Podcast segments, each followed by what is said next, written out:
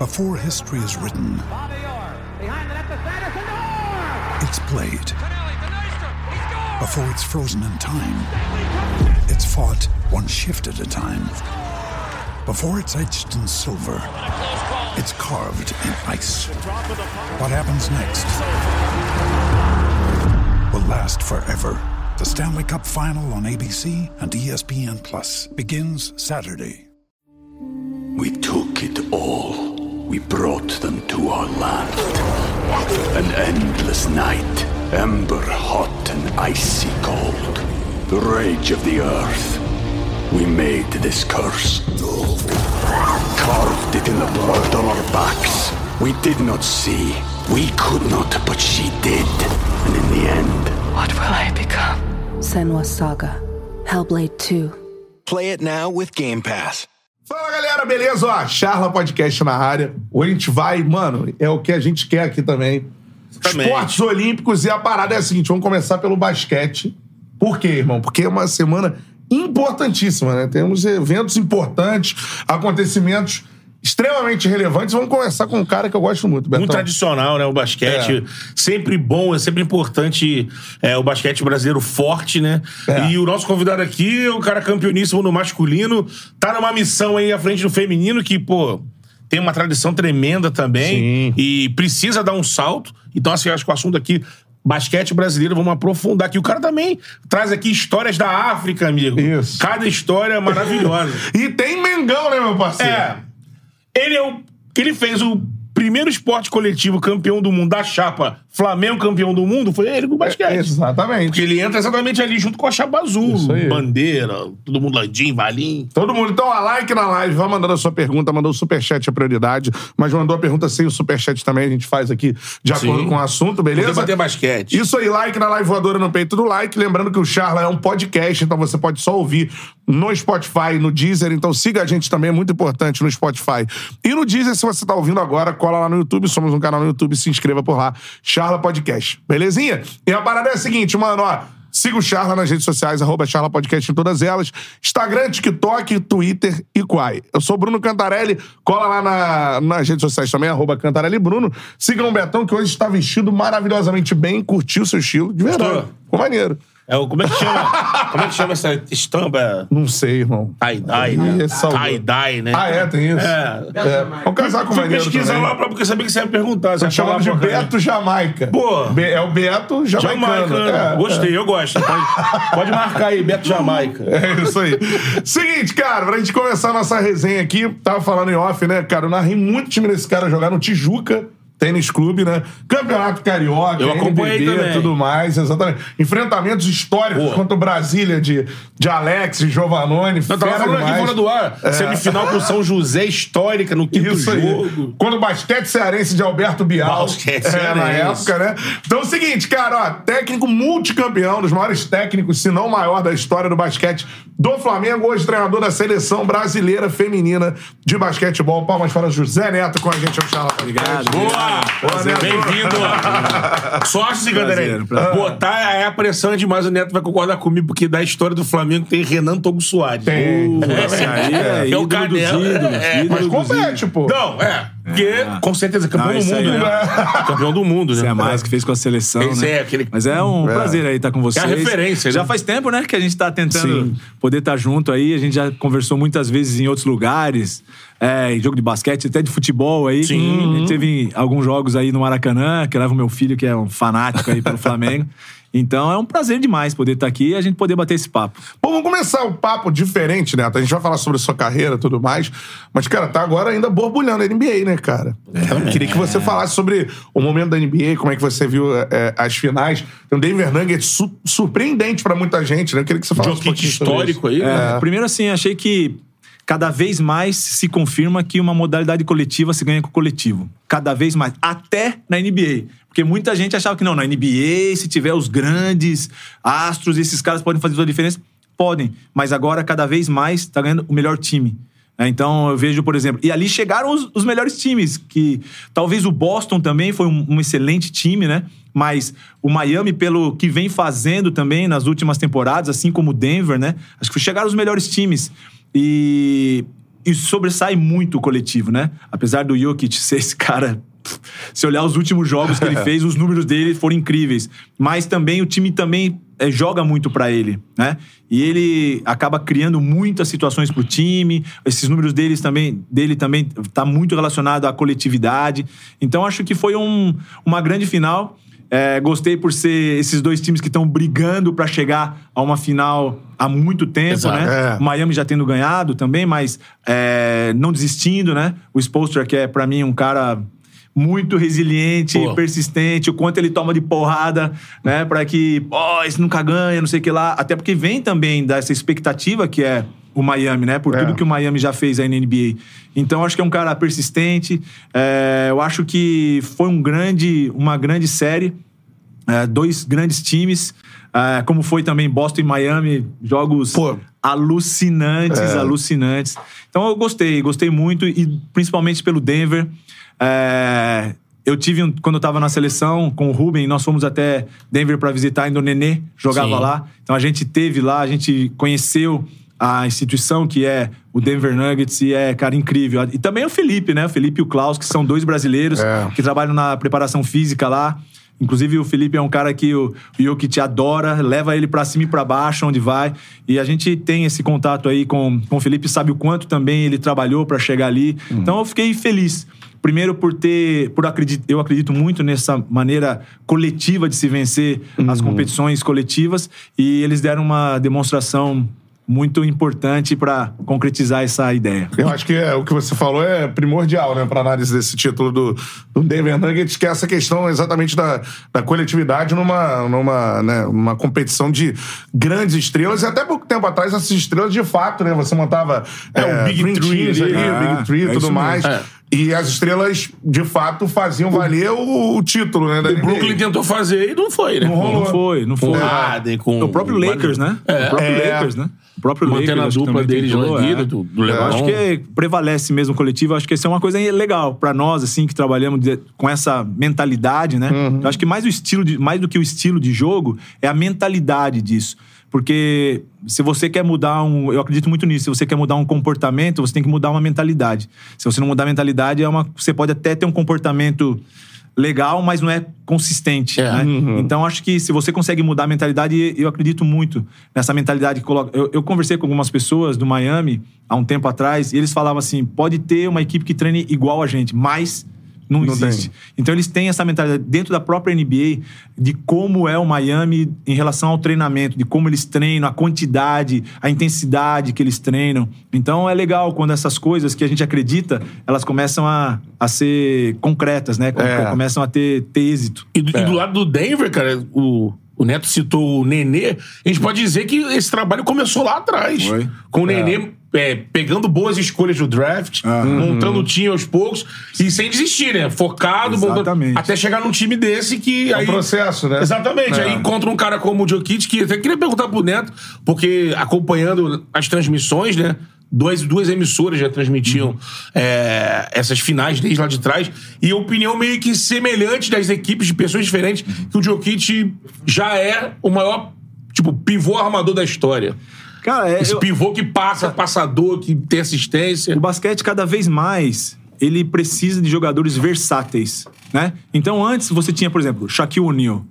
Você pergunta pra mim se eu queria ter o Shaquille O'Neal no meu time, Cravado. lógico que eu queria. É Sem dúvida nenhuma, porque melhor do que ele pra fazer o que ele faz não existe. É o garrafão dele. Então ele- é, é dele, exatamente. Mas hoje o espaço está sendo cada vez menor para esse tipo de jogador Isso. de uma situação só. É. Por mais que seja dominante. Então, eu acredito que o basquete, com mais versatilidade, ele tem mais possibilidades de você ter êxito. E eu vejo o Jokic assim, né? O Doncic, né? E a gente começa com os it, it, e a gente vê de onde vem. É. E eu gosto muito, por exemplo, dessa escola é, da Sérvia, né? Da antiga Iugoslávia. É, a Croácia É, também uma Croácia, seleção, Sérvia. Eles têm uma escola, por exemplo, de, de, de, de treinadores. Eu, eu tive lá, quando a gente jogou um, um Mundial Sub-19, aliás, foi um, um, um torneio que, pra mim, deu um clique, né? De se eu seria ou não um treinador. Eu fui com uma equipe Sub-19, o Brasil fazia oito anos que não jogava um campeonato mundial Sub-19. Eu fui com uma equipe, Paulão, Betinho, né, um Mineiro, né, jogadores que ainda poucos, né, estão jogando hoje. Cauê Verzola, que jogou aí no, na Facisa, é, poucos desses jogadores. E a gente ficou em quarto do mundo. A gente tirou a Austrália na, nas quartas de final ganha- é, do Patrick Mills, né, Ah. que é um grande armador, jogou no Spurs, agora estava no Brooklyn. Então, assim, é, quando a gente foi pra lá, a gente viu o quanto eles trabalham com isso. Eu fui num, num curso lá da escola de treinadores durante o período que eu tive lá, e era um ginásio mais ou menos um pouco maior que o Tijuca, lotado de treinador, lotado. Ou seja, a escola de treinadores é muito forte. Caramba. Então é uma coisa que eu acredito demais. Se você quer mudar realmente a maneira de se jogar, você tem que vir do formador. Né? É, porque não tem como. É, eu, eu dou sempre um exemplo muito comum, assim. Se você vai para uma aula, sei lá, de spinning na academia. Você vai na aula de spinning na academia, quando você sabe que é aquele professor bom, se você não for de manhã pra aula à noite, se você não for de manhã colocar o nome na lista, você não consegue fazer aula, porque é sempre cheia. Por quê? Porque o professor é bom. Então todo mundo fica querendo, vamos aumentar a quantidade de praticantes. Você tem que melhorar a qualidade de quem vai formar É. esses aí, para que possa também ter esse interesse. Então a escola sérvia é muito disso. Nós tivemos agora, com esse time que eu tô agora lá na África, nós fizemos um, um eles chamam estágio, né? Mas um período onde nós ficamos para treinamento lá na Sérvia. E a gente teve essa possibilidade de jogar com alguns times, porque a gente quer realmente, eu quero colocar um pouco dessa mentalidade do jogo coletivo, que a África já tem muito dessa influência americana, dessa filosofia de jogar muito de umas situações individuais e Aham, tal. E eu quis colocar mais um jogo coletivo. É, e nós fomos fazer esses amistosos lá na Sérvia. E dá pra ver a versatilidade dos jogadores. A gente jogou, por exemplo, com times da segunda divisão da Sérvia. Cara, é impressionante. Todo mundo sabe conceitos, sabe é, é, se, é, se posicionar na, na, na quadra, os espaços, respeita. Eles sabem, ah, se a gente faz uma coisa aqui, eles sabem ter uma reação, que é uma coisa que você vê que é da formação deles. Então, acho que muito é, da, da Sérvia, e a gente fala do Jokic, a gente fala do. É, É o Doncic, que é da esloveno, mas é antiga Iugoslávia também, Isso, mas né? se você Tudo- pega esses, esses é, jogadores dessa, dessa região, Aham. você vê que é uma orientação, uma formação que eles têm. Né? E essa acho que é a formação que faz com que eles sejam tão versáteis. E a gente vê, por exemplo, o Doncic, que é um jogador que há um tempo atrás, 2 e 11, só pode ser pivô. É. A gente vê ele praticamente trazendo a bola, armando, passando, arremessando. Ou seja, tem uma versatilidade. Eu acho que cada vez mais tem espaço para esse tipo de jogador. Essa barreira foi rompida lá atrás pelo, pelo Magic Johnson. É é um cara que eu gosto muito também, por isso, né? Ele quebrou um pouco Só que é um essa... gênio. tá É, ele quebrou é. um pouco essa, essa, esse senso comum de que o armador tem que ser pequenininho, Pequenininho, é. baixinho, porque se, se você bater a bola muito alta é mais fácil de roubar. Mas também ele criou muitas outras condições É. que acho que a gente viu outros, muitos outros armadores muito bons que jogando também alto, Uhum. que são altos e que a gente sabe que tem muita qualidade, né? Bom, mas o interessante você falar dessa questão geográfica, você acha assim que vai bater a Sérvia ou a Croácia? Croácia tem uma seleção forte. A Eslovênia tem o Doncic, né? São ali as repúblicas. Imagina a Iugoslávia com a seleção Uhum. Imagina, aí. Jugoslávia, Rússia. Juntando Lá. Rússia não, União Soviética. Soviética, é, União é, Soviética. Lá atrás teve o Sabonis também, Porra. que É. fez história na NBA também. Exatamente. Então, assim, em É. termos de é, ciclo olímpico, assim, por exemplo, uma seleção dessa bater campeã olímpica hoje não seria uma surpresa? Não, não acho que seria uma surpresa. Não, é. Os Estados Unidos, se eles não levar os É. melhores, se eles não realmente levar os melhores, os melhores mesmo, Mas aí são o quê? Três seleções ou quatro seleções? tem muito, né? Eles têm muito, tem muito. Da quantidade, eles Eu acho que realmente duas, conseguem tirar as a duas primeiras qualidade. camadas é complicado. É, é verdade. Acho que se você colocar 20 jogadores, os melhores ali, Aí o bicho pega. é muito difícil bater os caras. Impossível, Mas, praticamente. É, mas eu acho que assim, por exemplo, a gente viu um tempo atrás a Espanha, né? É. Conseguindo ter também um, Uma geração grande ali, né? seleção. É, acho que isso vem, acho que diminuindo cada vez mais esse gap.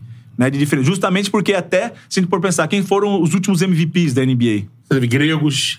Não é, É, o o Antetokounmpo, americano. né? franceses. Não é o americano. Não. Então a gente já vê que tem essa, essa capacidade mesmo de outros países. Globalização da NBA, né? Exatamente. E a, a própria NBA é. É. é a referência disso nos Sim. outros países, né? É. Aqui no Brasil não é diferente. Exato. Então a gente vê, as- consome muito o produto da NBA. É. Então acho que isso é uma coisa que também faz com que tenha esse tipo We took it all. We brought them to our land. An endless night, ember hot and icy cold. The rage of the earth. We made this curse. Carved it in the blood on our backs. We did not see. We could not, but she did. And in the end, What will I become? Senwa Saga. Hellblade 2. Play it now with Game Pass. With threats to our nation waiting around every corner, adaptability is more important than ever. When conditions change without notice, quick strategic thinking is crucial. And with obstacles consistently impending, determination is essential in overcoming them. It's this willingness, decisiveness, and resilience that sets Marines apart. With our fighting spirit, we don't just fight battles, we win them. Marines are the constant our nation counts on to fight the unknown. And through adaptable problem solving, we do just that.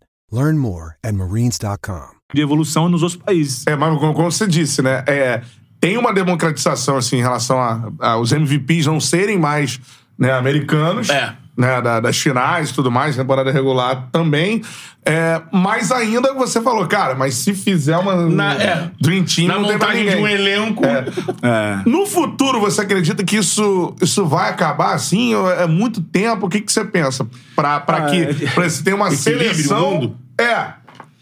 Eu acho que eu acho que assim, se levar realmente os melhores é complicado, mas É eu nato, acredito que tá né? diminuindo esse gap. Se você olhar um Aos tempo atrás, agora, né? É. tá diminuindo esse gap. Então, se a gente seguir uma projeção aí, acho que num futuro aí, não sei se tão próximo, mas no futuro pode ser que isso acabe se equivalendo. Eu não sei se o Neto é é do ramo, né? O grande diferencial, além da qualidade do americano, é a parte física, né? Explosão física. É.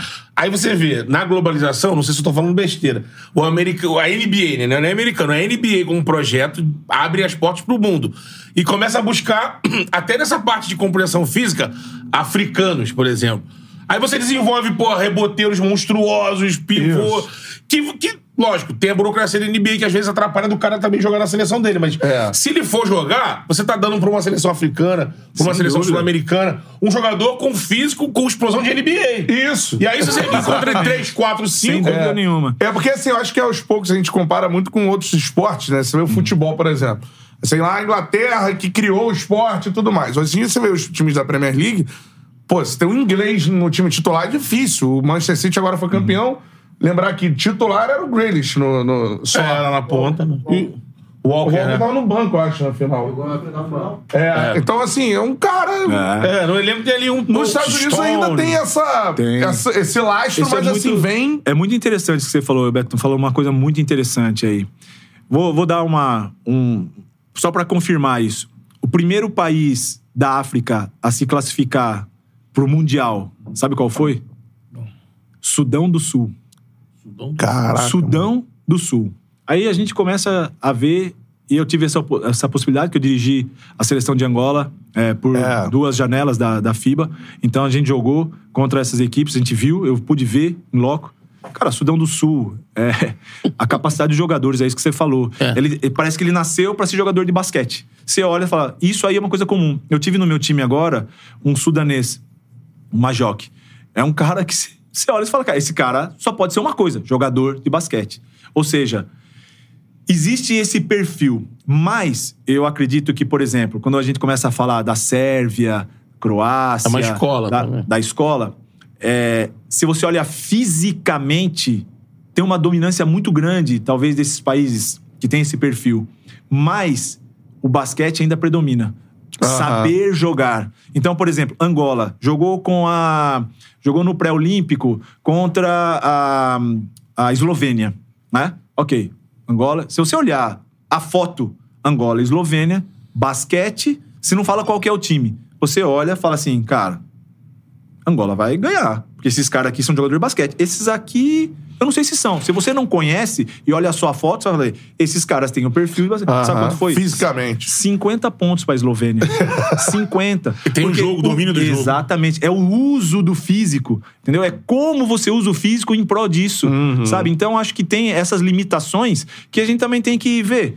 Que não é só você ter o físico, mas é usar o físico e ter a capacidade, a habilidade Uhum. pra poder jogar o, bas o basquetebol. Com certeza. Você falou é, do Jokic, né? Que foi é, o melhor das finais e tudo mais. É, qual outro jogador que te impressionou, assim, na- nessa temporada da NBA? Assim, um cara. Cara, é, Jimmy Butler também foi. É. Se não é ele, não sei se chega. É, né? Entendeu? O cara jogou Tatum, que acabou se lesionando naquele último jogo, no quinto jogo, no começo, e jogou praticamente mancando o jogo todo. né? então, um cara também que impressionou muito. É, mas eu, o que me impressiona muito é como esses caras são utilizados no time. né? E eu vejo que realmente o Denver com o Jokic, e também já é um processo, né? Eles não fizeram isso essa temporada. Ah, não, agora não, já tá vindo há um bom tempo. O Jimmy Butler é um cara que a gente sabe a capacidade que ele tem, a gente sabe como o Miami ainda consegue utilizar ele em prol do time e a mentalidade que ele tem de fazer isso. Né? Então acho que são jogadores, o Tatum, a mesma coisa. Eu acho que são, são jogadores que realmente chamam muito a atenção. O Aaron Gordon fez um excelente campeonato, um cara que acho que ajudou demais também o time. E são muitos jogadores, né, que a gente vê É. que acab- acabam se destacando muito né, durante, durante essas finais, principalmente, para que possam levar o time a, a conseguir ter esse êxito, a conseguir aquilo que se deseja né, na competição. Com certeza. Ó, dá o like aí na live. Quanto mais likes a gente tiver, pra mais gente aparece a nossa resenha. Vá mandando o seu comentário que eu vou botando o papo já já aqui, o- a sua opinião no nosso papo aqui. Antes de botar a Manda o pergunta- superchat é prioridade. Porque é, botar o, o Neto numa rabuda agora aqui. Mas antes, só fazer aqui a correção. O Enéas Lima mandou. Corrigindo que o. Grande Zé Enéas, um abraço pra ele. Boa, Enéas. E é verdade. Sabe Chegou, tudo de basquete do Flamengo, Sim. cara. O cara estudioso Chegou nessa alguma- parada. tudo e mais alguma Trouxe- coisa. É. Chegou Coisas aí. que às vezes ninguém sabe, ele sabe. Ele sabe, é. ele sabe. Essas são as boas histórias. Verdade. né? Chegou ainda na gestão da Patrícia e deu sequência quando o Bandeira assume, a Chapa Azul assume e conquista os títulos que conquistou. É que vem a revolução também no esporte olímpico do Flamengo. né? Sim, Com o Rido, tudo Vido mais, né? e Póvoa como É, VP Póvoa, disso mesmo. é, Esporte Olímpico é. que foi assim, acho que deu É, um durante deu um toda show, a, né? minha, a minha é, permanência lá, eu, come- eu entrei realmente com a Patrícia, né?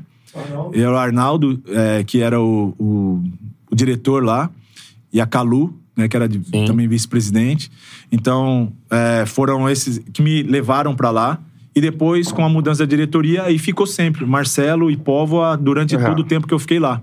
É, sempre foram Trabalho eles de que, excelência, né? que É. fizeram toda essa gestão. né? A minha pergunta é, ainda aproveitando a NBA, é aquela que ficou, né? Quando vai chegando no final da carreira do LeBron, né? Desse jeito, ele.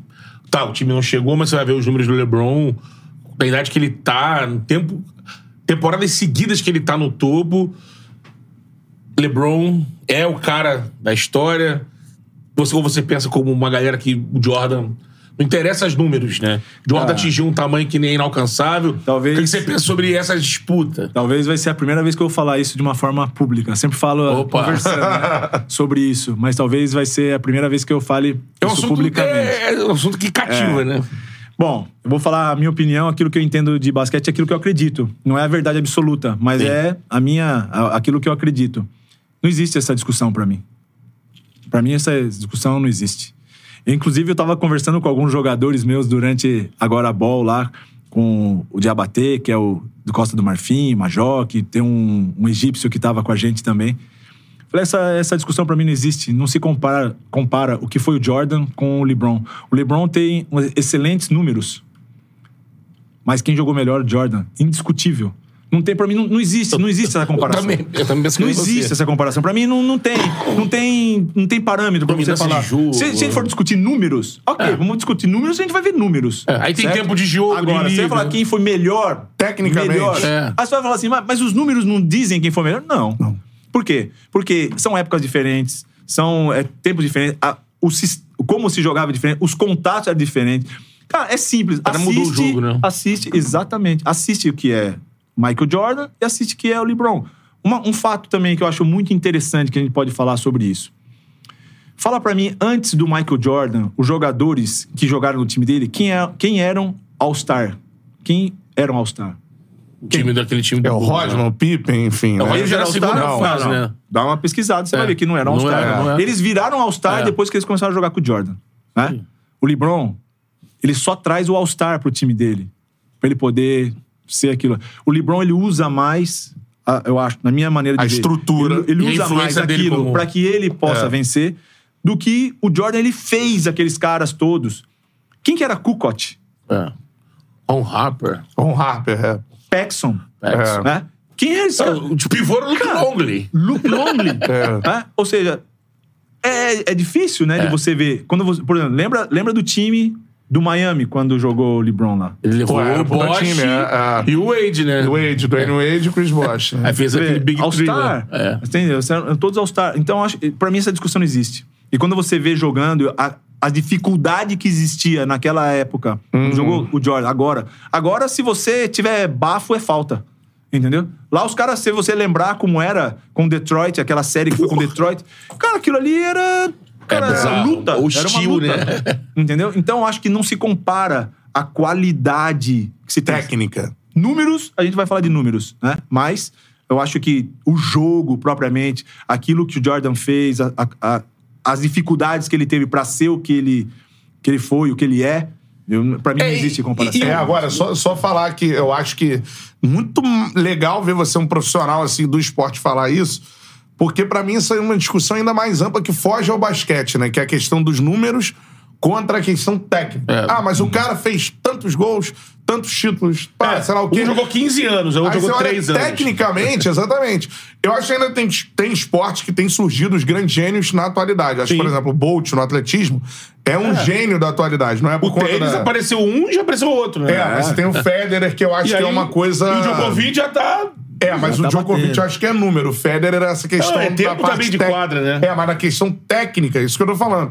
Você tá rivalizando, por exemplo, ah, o Messi e o Pelé. Por exemplo, o Messi tem números. Só que um na minha visão, o Pelé. Inventou o jogo, igual o Jordan. Então, mudou cara, o jogo. é, é uma questão que a gente tem que colocar assim: números versus a questão técnica, Claro. de fato. Você olhar e ver. E a influência no todo, né? É, porque se você, você pergunta quem achei que foi melhor jogador, melhor jogador, indiscutível, Jordan, mas não tem, nem, não tem margem de discussão, na minha opinião. Na minha É. opinião, não tem margem de discussão. Ofensivamente, defensivamente, Defensivamente. do- número de assistência, o que joga pro time, o que ele é capaz de fazer. Ponto do jogo. Sabe? Ponto do jogo, o quanto ele capa- capacita o time, o quanto ele assume de responsabilidade pra aquilo. É simples, quantas, quantas finais ganhou, quantas vitórias teve em momentos decisivos tal. Então, acho que assim, É. não tem. Pra mim, não tem discussão Legal. isso. Se você assistiu o. o The Last Dance. The Last Dance e agora ah, o filme. Do, que a história por trás do tênis, da marca, né? Ah, tá, tá, do, da Nike. Da Nike. né? Que, que, assim, aquilo é muito louco. É, é- Aham. Aquilo ali é antes do Jordan ser o Jordan. É, Sim. exatamente. Ele era uma promessa vindo lá de North Carolina. E aí é muito louco. Eu não tinha acesso, não sabia que era assim, mas aí a Nike, uma guerra de marcas. É. E aí os caras tinham um scout pra escolher quem vai ser o cara. Pra É. você, como você, como uma marca menor do que a outra, tu tem que investir no jogador ainda na base. Aí o cara tá chegando. Como toda competição. Se você for pensar bem, a nossa vida é uma competição. É. É você querer sobressair pra ser melhor ou não pior do que o outro, pra você ter algumas vantagens. Sim. Isso no mercado, seja ele qual for, não só no esporte, né? É por isso que eu acredito muito que o esporte tem muitas lições pra vida. Né? Porque o Sim. esporte é uma coisa direta. Não é à toa que, por exemplo, muitas palestras hoje de grandes empresas, quem dá são esportistas É. né? São grandes esportistas, por exemplo. Eu gosto muito de ouvir o Bernardinho falando, porque ele tem essa visão do esporte, ele, ele viveu aquilo, ele sabe o que realmente é uma competição. Pra você chegar lá e, e, sabe, ficar sem dormir por causa daquilo, e querer vencer, ter essa mentalidade vencedora, como você cria isso pra você ter êxito. né? Então, é, a gente vê que cada vez mais o esporte está sendo uma referência pra esse tipo de competição. E não é à toa que, por exemplo, você no esporte, você vai jogar contra um adversário, você tem que saber como o adversário joga. Scout. E é isso que você acabou de falar. Hoje as grandes marcas fazem scout de ver o que, que o cara tá fazendo, o que, que o outro adversário tá fazendo, o que, que eles. Por que, que eles estão vendendo mais ou vendendo menos. Eu dei uma. uma falei um pouco também sobre o meu, pro meu time esse, essa temporada agora, é, sobre exatamente isso. Por exemplo, você pega uma marca que ela é top no mundo, né? Ela vai ser sempre top, mas pode ser um dia que vai vender menos do que a segunda. Mas ela vai continuar no todo sendo top. Por quê? Porque ela já tem esse. adquirido essa identidade. Identidade vencedora. né? É isso. Tem uma identidade vencedora. Isso que eu acho que é importante. Né? O, o Air Jordan, quando é criado, a expectativa era que ele lucrasse no primeiro ano 3 milhões de dólares. Sim. Primeiro ano já lucrou 167 milhões de dólares. a, a Converse era a principal marca do basquete. Acho que É. três anos depois eles compraram a Converse. É. Foi isso mesmo. Assim, é, o cara, é, o- como é que É. esse cara é além da quadra, né? Ele é, É além um. da quadra. É. Ele veio pra mudar o jogo dentro e fora da Tanto quadra. é que isso até aí. hoje, né? É uma das marcas mais, mais vendidas no mundo. Ele é um sócio, ele é o primeiro atleta a ter por- porcentagem por cada peça com o É. nome dele. É. Que foi outra coisa inédita. O LeBron, quando surge, ele surge com um status midiático absurdo, ainda no high school. Virando marca também. Tem aí o tênis do LeBron, ficou Vários. mais É, famoso aí com o nosso Naldo, Naldo né? Mas ele já vem numa estrutura que, pô, foi criada pelo Jordan. É. Agora, você acha que outro cara chega próximo nessa briga aí? Cara, ou não tu consigo. acha que não? Não consigo ver isso. Eu acho Tem lá, que- tem lá o Stephen Curry, tem Não, Bryant, o Stephen tem, Curry enfim. é um cara que eu respeito muito e eu acho que ele também mudou o jogo. O Stephen Curry É, mudou o, armador, acho que ele- Eu acho que ele... Não. a- por exemplo, hoje a gente vê como jogam os times, bu- buscando muito mais es- es- arremesso de três pontos, de cada vez mais longe, e a maneira como se faz isso, né? Jogando às vezes com jogadores pequenos, que É. ele acabou criando também, em- conduzindo um pouco pra isso.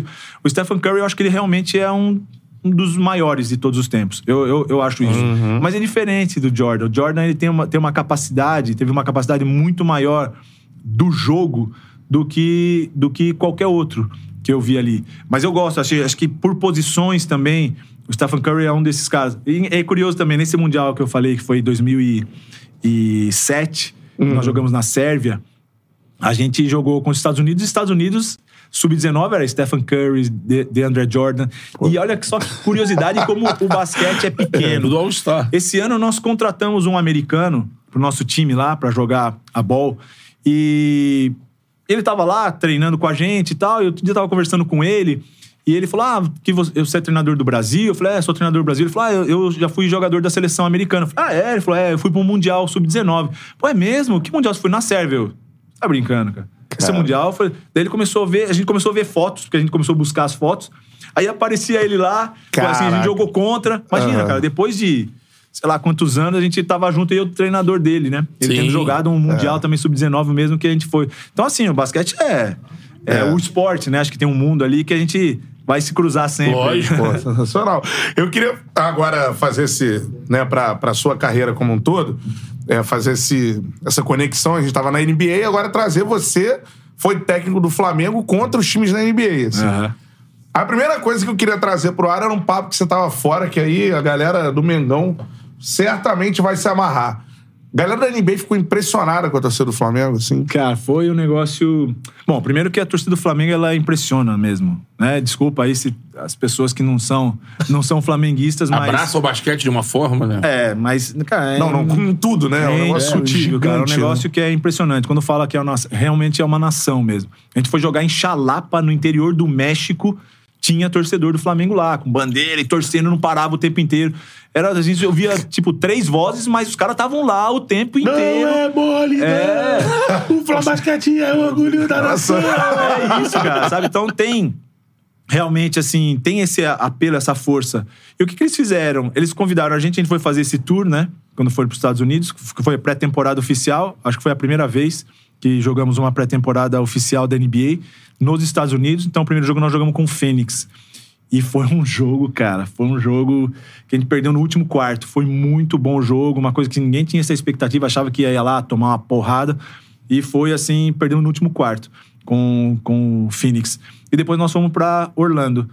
É, e quando chegou em Orlando, claro, teve todas as ações que o Orlando fez, né, pro Flamengo, porque é, um, é um, uma, uma cidade onde tem muitos brasileiros. Ele é. É. Então tem um apelo muito grande. Exato. Então eles fizeram algumas ações para que pudesse, né, promover o jogo e tudo. Cara, mas quando chegou o dia do jogo, você via os caras do Orlando não estavam acreditando. Foi recorde de público de pré-temporada de NBA. De to- não é do Orlando, de NBA. Foi o recorde de público de pré-temporada. Porque na pré-temporada, eles não vão tanto. Eles vão lá, assistem, mas eles meio que esperam a temporada. É. Até porque na pré-temporada também não, é- não- não são todos os melhores que jogam. Eles vão testando o time pra saber quem fica, quem Sim. vai. Por exemplo, no- quando a gente Dá jogava. uma rodagem para os caras que o- não estão no jogando. elenco deles, no elenco, pra, pro jogo disponível, tinham 20 jogadores. Né? Eles colocavam 20 lá porque eles ainda estavam testando alguns e tudo mais. Então, na pré-temporada não vai. Cara, nesse jogo aí contra o Flamengo foi um negócio. Os caras falavam home game, home game. Parecia que a gente tava jogando realmente em Em casa, casa. porque era Caraca, um negócio. sério, os caras falavam, impressionante, mano. Impressionante. E, foi- e nós fizemos um jogo bom também com eles. Aham. A gente conseguiu fazer um jogo bom com eles. Então, acho que isso fez também com que depois o Orlando viesse pra cá. Fez também com que agora, né, o Flamengo vá de novo pra lá. Então acho que é, Veio Denver, né? Veio Bulls. veio Denver, Aqui. Bulls pra cá, Washington, Washington, né, com o Nenê, tava o Nenê. É, eu acho que são coisas assim que a NBA viu realmente, né, a possibilidade de, de, de- de se promover dentro de um país como o Brasil, que gosta do Cara, basquete. Não, impressionante, assim, é, é, falando é, especificamente do Brasil e tudo mais, e, e de- desse gigantismo da torcida do Flamengo. É um negócio que, assim, a gente tem essa observação, eu, eu tive essa experiência agora, finais de Libertadores e tal, de você observar, pô, no Não, Uruguai era um negócio aí com futebol, impressionante, né? cara, é um cara, negócio- é um negócio de assustar os outros países, assim. E maneiro você falar da... Cara, você tá no... é, assim, na né, pré-temporada e tudo mais, mas você tá no... No auge ali da organização, da questão do esporte levado como negócio. Impressionante. E a torcida do Flamengo, ela impacta, assim. ó. Impacta, cara. É um negócio, foi um negócio impressionante. Os caras indo cara. com camisa, com tudo. Não, lembro disso. Não, foi, era. cara, transmissão um negócio ficou- incrível.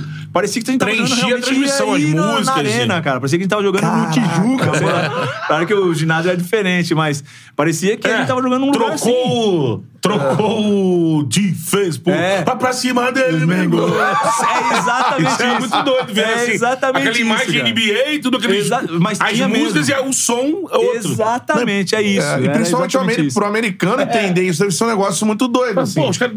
Esse time é o time de futebol, tem um time de basquete. Até porque, às vezes, você sabe que as frustrações que acontecem são porque são devido às expectativas que se, se geram, né? Sim. Então, se você às vezes não consegue. Ah, a gente tem uma expectativa de ser campeão. Quando você não é, você fica frustrado. Mas você não foi mal. Você só não foi campeão. pô. É. Entendeu? Que um só é, você não foi mal. Exatamente, Então, só, final, só que pô. aquilo fica um sentimento de frustração, porque a expectativa era muito alta. E a expectativa é gerada pelo quê? Por aquilo que você apresenta de possibilidades. eu posso então, fazer, né? Eles não tinham expectativa nenhuma com esse jogo. Eles achavam que ia chegar lá, pô, mais um né? jogo, time do Brasil, tal, papapá, tudo bem.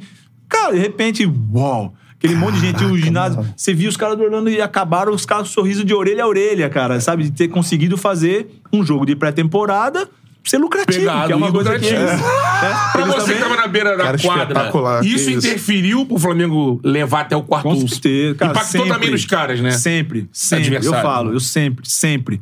A torcida, muitas vezes, muitas vezes. As coisas são decididas no- na, na quadra, mas muitas vezes elas ajudam, ou, ou prejudicam, mas na Sim. maioria das vezes ajudam a você a conseguir ter as coisas. Assim, eu sou, eu sou muito grato. Até hoje, né? Ainda recebo mensagens da torcida, tudo. Assim, com essa gratidão pelo que a gente ficou amarra, aqui. é. É, eu, eu ando às vezes aqui, depois já tô quanto tempo fora do Brasil, né? Saí da, depois que eu saí do Flamengo, eu não dirigi mais no Brasil. Então, né? é. Japão, tudo, tudo mais. E eu ainda às vezes ando aqui e as pessoas, sabe? Pô, valeu, obrigado, professor, obrigado, tal. Quer dizer, você vê uma gratidão disso. Isso não é qualquer coisa. Entendeu? Então a torcida, realmente, pra mim, é uma coisa que mexe demais. E eu tenho um maior torcedor, que é o meu filho, cara. Meu, É. meu filho, quando veio- nós viemos pra cá, ele era, tinha três, Ah. quatro anos. E sempre quando eu podia, eu levava ele no Maracanã, levava, por exemplo, algumas ações que a gente tinha com o futebol, levava lá. Ele joga futebol, ele gosta de jogar, ele joga bem até. Mas, assim, isso aí é a, a paixão dele. Por exemplo, em Angola, nós estamos, nós estamos a quatro horas de fuso à frente. Imagina quando o jogo aqui começa às nove e meia da noite. Sim.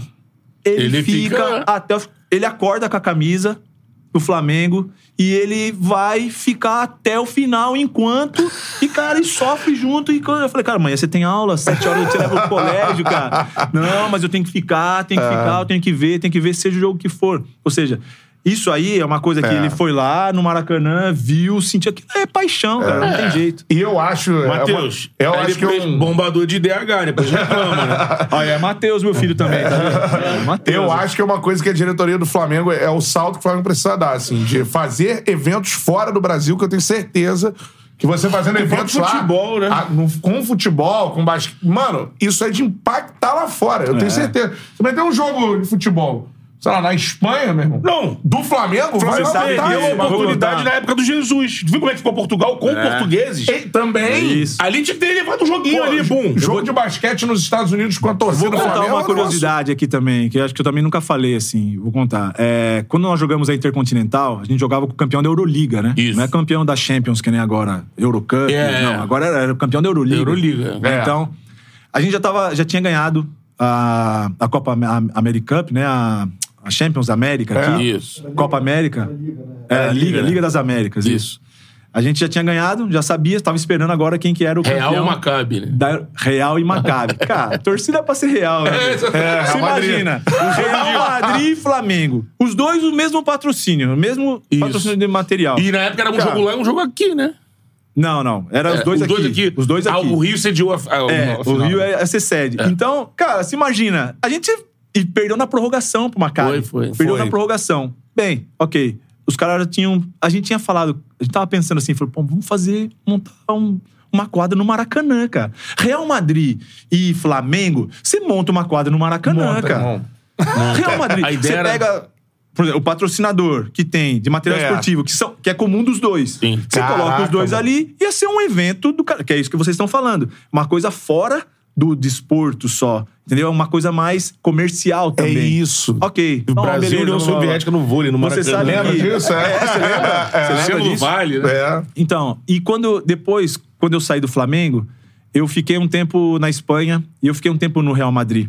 Eu conversando lá com, com o Alberto Herreros, que é o, o gestor lá, que é o diretor, o, do, o, o GM do Real Madrid, e eu falei pra ele, eu falei, pô, aquele ano a gente jogou Intercontinental, a gente queria ter jogado contra vocês. Você já pensou em fazer isso assim? Ele falou, Cara, isso aí ia ser demais, a gente ia topar na hora, a gente ia fazer, a gente ia movimentar todo mundo aqui. Ou seja, na cabeça deles era possível também. Também. Entendeu? Então se imagina jogar Real Madrid e Flamengo, pô, são no Mundial Maracanã, de basquete um em negócio. Maracanã. Como o Caraca, basquete do. Flamengo é o orgulho da nação e já ganhou o Mundial nessa ge- primeira vez do basquete do Flamengo, mas nesse momento que o Flamengo busca o Mundial, É. ia antecipar o Real Madrid. Pode esperar. ia ganhar no Maracanã. Imagina. É, mas ia ser, ser pô, demais, né? Imagina esse evento, cara. Agora, falando pra você como treinador, você foi lá com, com o Flamengo e tudo mais. É, você preparou um jogo pra ganhar dos caras da NBA? Como é, como é que isso na sua- foi na sua cabeça? Não, então, Ou a gente não, assim, você já desfruta sabia, sempre, mano, não né? tem Vamos como. desfrutar, vamos jogar. Mesmo primeiro que seja era- o Phoenix que, e o Orlando, que na época não eram também os principais times, da, né? Enfim, estavam lá fazendo teste pra temporada. mas Dava ganhar time ou da não- NBA no não basquete tem FIBA é- Não Era tem como. começo, era começo de uma temporada, né? Ah. Então a gente, é claro, sonhava muito com isso aí, né? De poder estar jogando lá, que era um atrativo grande. Sim. Mas, cara, não adianta. Sabe por que a gente né? ganhava tanto? Porque a gente tinha jogadores altamente competitivos. Eles não iam pra jogar, cara. Eles iam pra ganhar. O time, nós ganhamos tanto o quanto ganhamos, porque os jogadores criaram uma mentalidade vencedora. Então eles iam jogar contra o Campeonato Carioca, seja com quem fosse, ou fosse jogar o Mundial, seja com quem fosse. Ou vai jogar o jogo da NBA, seja com quem for. Cara, eles vão pra ganhar. Eles não, não iam pra jogar. Não iam pra jogar, não, não, vamos se divertir. Não, não, não. Eles às vezes até falavam, vamos, vamos divertir, mas, cara, tá- já tava num- na, na raiz do time, entendeu? De vencer. Isso é uma coisa que foi legal, porque tinha uma identidade com o que o Flamengo queria. Vencer, vencer, Vencer, vencer. vencer, Ainda é. até foi mais uma, tinha que mudar um pouco, ainda vou colocar mais uma, né? Que a gente ganhou quatro vezes. Tinha que ser Vencer, vencer, vencer, vencer. Então, é assim, essa é a mentalidade, isso é um mérito muito grande, eu acho que desse grupo que a gente teve, porque a gente acabou tendo uma base, né? É. E, e quem vinha já entrava e já falava, pô, aqui eu tenho É. que ser assim, porque se eu não for, eu não consigo ficar. Eu acompanhei essa montagem da, da- da ba- dessa base que você falou, mas acho que nesse. Logo depois do Mundial ali, que vai pra NBA e tudo mais, aí eu acho que atinge o melhor time que esse Flamengo teve, assim. Porque vem o Herman. Foi. Lá pro Vítor já tava? Tava, Já- então, tava. lá pro Mico, é. Porque uma, né, O Meinse trabalho- sai. Meinse. Ele tá. Meinse, Não está, né? Tá. Então, esse é o. Esse é o. E pro Mundial veio um Flamengo, cara assim. que veio, acho que, que até você falasse isso, que tem essa montagem toda, mas acho que pro Mundial teve um olho assim. Temos que trazer um jogador. Ele teve isso, é um jogador de garrafão mais dominante. que Foi o The Rack, né? Isso. É. Lembra que era um cara. Ainda tinha ele, é, Ele era um cara. dif- Ele era Mas maior então, do que o Meinse, É era que a gente, imenso. é, a gente viu o. Marcelinho, Benite, a GG e viu E essa eu construção, acho né? assim, ele não, ajudou, Gildon, tanto, né? ele não ajudou tanto É. a gente. Ele não ajudou. Por que, que ele não ajudou? Porque a maneira como a gente jogava, a maneira coletiva, ele não conseguiu, porque teve muito pouco tempo. Ele quase Sim. não treinou com a gente, sabe? Teve pouquíssimo tempo de ficar com a gente. Então ele não conseguia jogar no ritmo que a gente jogava, da maneira como a gente jogava. Não é que ele era ruim, não. Mas pro nosso time, a utilidade dele já não era tão grande, entendeu? De fato que ele, vocês pensaram nele e até trouxeram muito pensando na possibilidade de que eles. Lá, o Maccabi tinha aquele baby check, né? Que é o grego, né? Que é um cara muito grande. Que né? acabou se lesionando é, e acabou se lesionando, né? Foi exatamente Seria um isso. cara pra Esse era- poder botar em cima, né? Assim, eu, é, é, eu fico muito feliz pelas coisas que aconteceram, porque as coisas não aconteceram por acaso. A gente teve um grupo de trabalho ali, Sim. junto com a diretoria, claro, que fez todas as coisas que a gente acreditava ser impossíveis, né? Porque eles é, providenciaram todas as situações. Eu sou muito grato por isso, porque não adianta só ter a ideia, querer fazer e você não ter a condição de fazer, a Lógico. possibilidade. Eles deram essa possibilidade. E os jogadores que acreditaram nas maluquices que a gente queria. Então, tudo foi muito programado. Tudo foi A gente teve um grupo de trabalho que fazia as coisas muito bem. Quando a gente foi pra jogar. Por exemplo, o Maccabi não esperava que a gente conhecia tanto o Maccabi disso. Por quê? Porque a gente, eles já estavam jogando uma liga lá em Israel que eu consegui os vídeos deles jogando. Ou seja, o time que vinha pra cá eu já sabia quem era quem. Sim. A gente fez um scout deles, a gente analisou, a gente começou a fazer coisas específicas para situações deles. Entendeu? Então a O gente se Flamengo um time muito preparou ofensivo, né? muito ofensivo. E, e se for ver também, a gente não tinha jogadores com muita característica de defesa, mas a gente sempre acabava sendo uma boa defesa. O coletivo. Por quê? Porque coletivamente a gente conseguia taticamente É. eh, suprir algumas deficiências, né? Se você falar, o Marcelinho, você conhece o Marcelinho pelo quê? Pela Pô, defesa? arremesso, Não, não, arremesso. Marquinhos, você conhece o Marquinho pelo quê? É, Marquinhos, pontuador, né, era cara? pontuador. Mas eles eram Tá caras bom. importantíssimos pra gente, pra gente poder ter uma boa defesa. É. Entendeu? Eles eram importantíssimos pra gente, a maneira como a gente fazia, com as trocas e tudo. Acho que é muito importante. Ou seja, a gente conseguiu até ser uma das melhores defesas, tendo jogadores com características ofensivas. Acho É. que isso é mu- foi muito legal desse grupo, porque eles estavam dispostos a fazer Uhum. isso. Pagaram o preço pra isso. Então acho que isso foi uma, uma das grandes virtudes que a gente Sim. tem. Mas voltando, sobre os jogos da, da NBA. Aí, que você na sua cabeça? Não dá, mas a, gente, vai tentar fazer então, mas melhor. o que eu é isso? falava pra eles era o seguinte: não é- nunca falei que não dá. Não. Pelo contrário, eu falava pra eles assim: vamos surpreender. Eles estão achando que a gente não consegue, vamos, ter- vamos surpreender. E realmente, assim, por exemplo, no primeiro jogo contra o Phoenix. A hora que os caras viram, cara, eles, ele, falou, ele deixou, porque ele colocou, acho que ele tinha 17, 18 jogadores no, no roster, e eles acabaram, assim, ele usando, não usou todo mundo. Entendeu? Por quê? Porque ele falou: não, nós precisamos ganhar, vai ficar feio a gente perder aqui. Caraca, Entendeu? então é. Então foi, foi no último quarto. A gente jogou muito bem, jogou assim, de uma maneira muito legal. Esse jogo tem no YouTube, vale a pena assistir. Foi um jogaço. cara. Caraca, eu vou ver. Foi, Vou foi um jogaço. Foi um jogaço, assim. A maneira como a gente jogou, como a gente enfrentou as dificuldades. E outra, a gente nunca tinha jogado na regra deles. Primeiro, a gente jogava 40 minutos. Eles jogam 48. Cara, chegou no terceiro quarto, eu falei, já tá acabando o jogo. Eu falei, eu olhei e falei, cara, tá metade do segundo, do terceiro Caraca. quarto. Tempo, eu cheguei na mesa e falei, eu preciso de um tempo. Quantos tempos eu tenho ainda? O cara falou pra mim assim, ó, pede quantos vocês quiserem, porque aqui tem tempo pra caramba, aqui não vai acabar nunca seus tempos. Pode pedir quanto você quiser. Aí então tinham coisas assim que também a gente precisava se adaptar. Porque Eles estavam mais adaptados com isso. Mas assim, na nossa cabeça, a gente sempre achou que era possível. É. Nós sempre, porque a mentalidade desses caras era assim. Mas teve entendeu? alguma jogada que você se lembra, assim, que falou... Você olhando assim, porra, é, não tem como, porque esse cara... Porra, Ah, tem, cara. Teve, tem várias, cara. Várias jogadas assim que eu lembro que. puta... Foi essa- assim, cara, a gente tava. Muito, muito O principalmente. contra-ataque na- é muito forte, né? Mas Cara, é, é um negócio absurdo, assim, né? porque o volume deles é muito alto. Porque eles erram, pegam o rebote É. e tentam de novo. E erram. assim, era, era complicado, porque enquanto a gente tentava duas, eles tentavam cinco. Entendeu? Então a, quantidade, o volume deles era um volume muito alto, sabe? E eles estavam acostumados com isso, com os contatos. Por exemplo, Ah. a gente faz um bloqueio, a gente faz o bloqueio, rola, por exemplo, o Felício, eu lembro muito disso. O Felício acho que fez três, quatro faltas de ataque.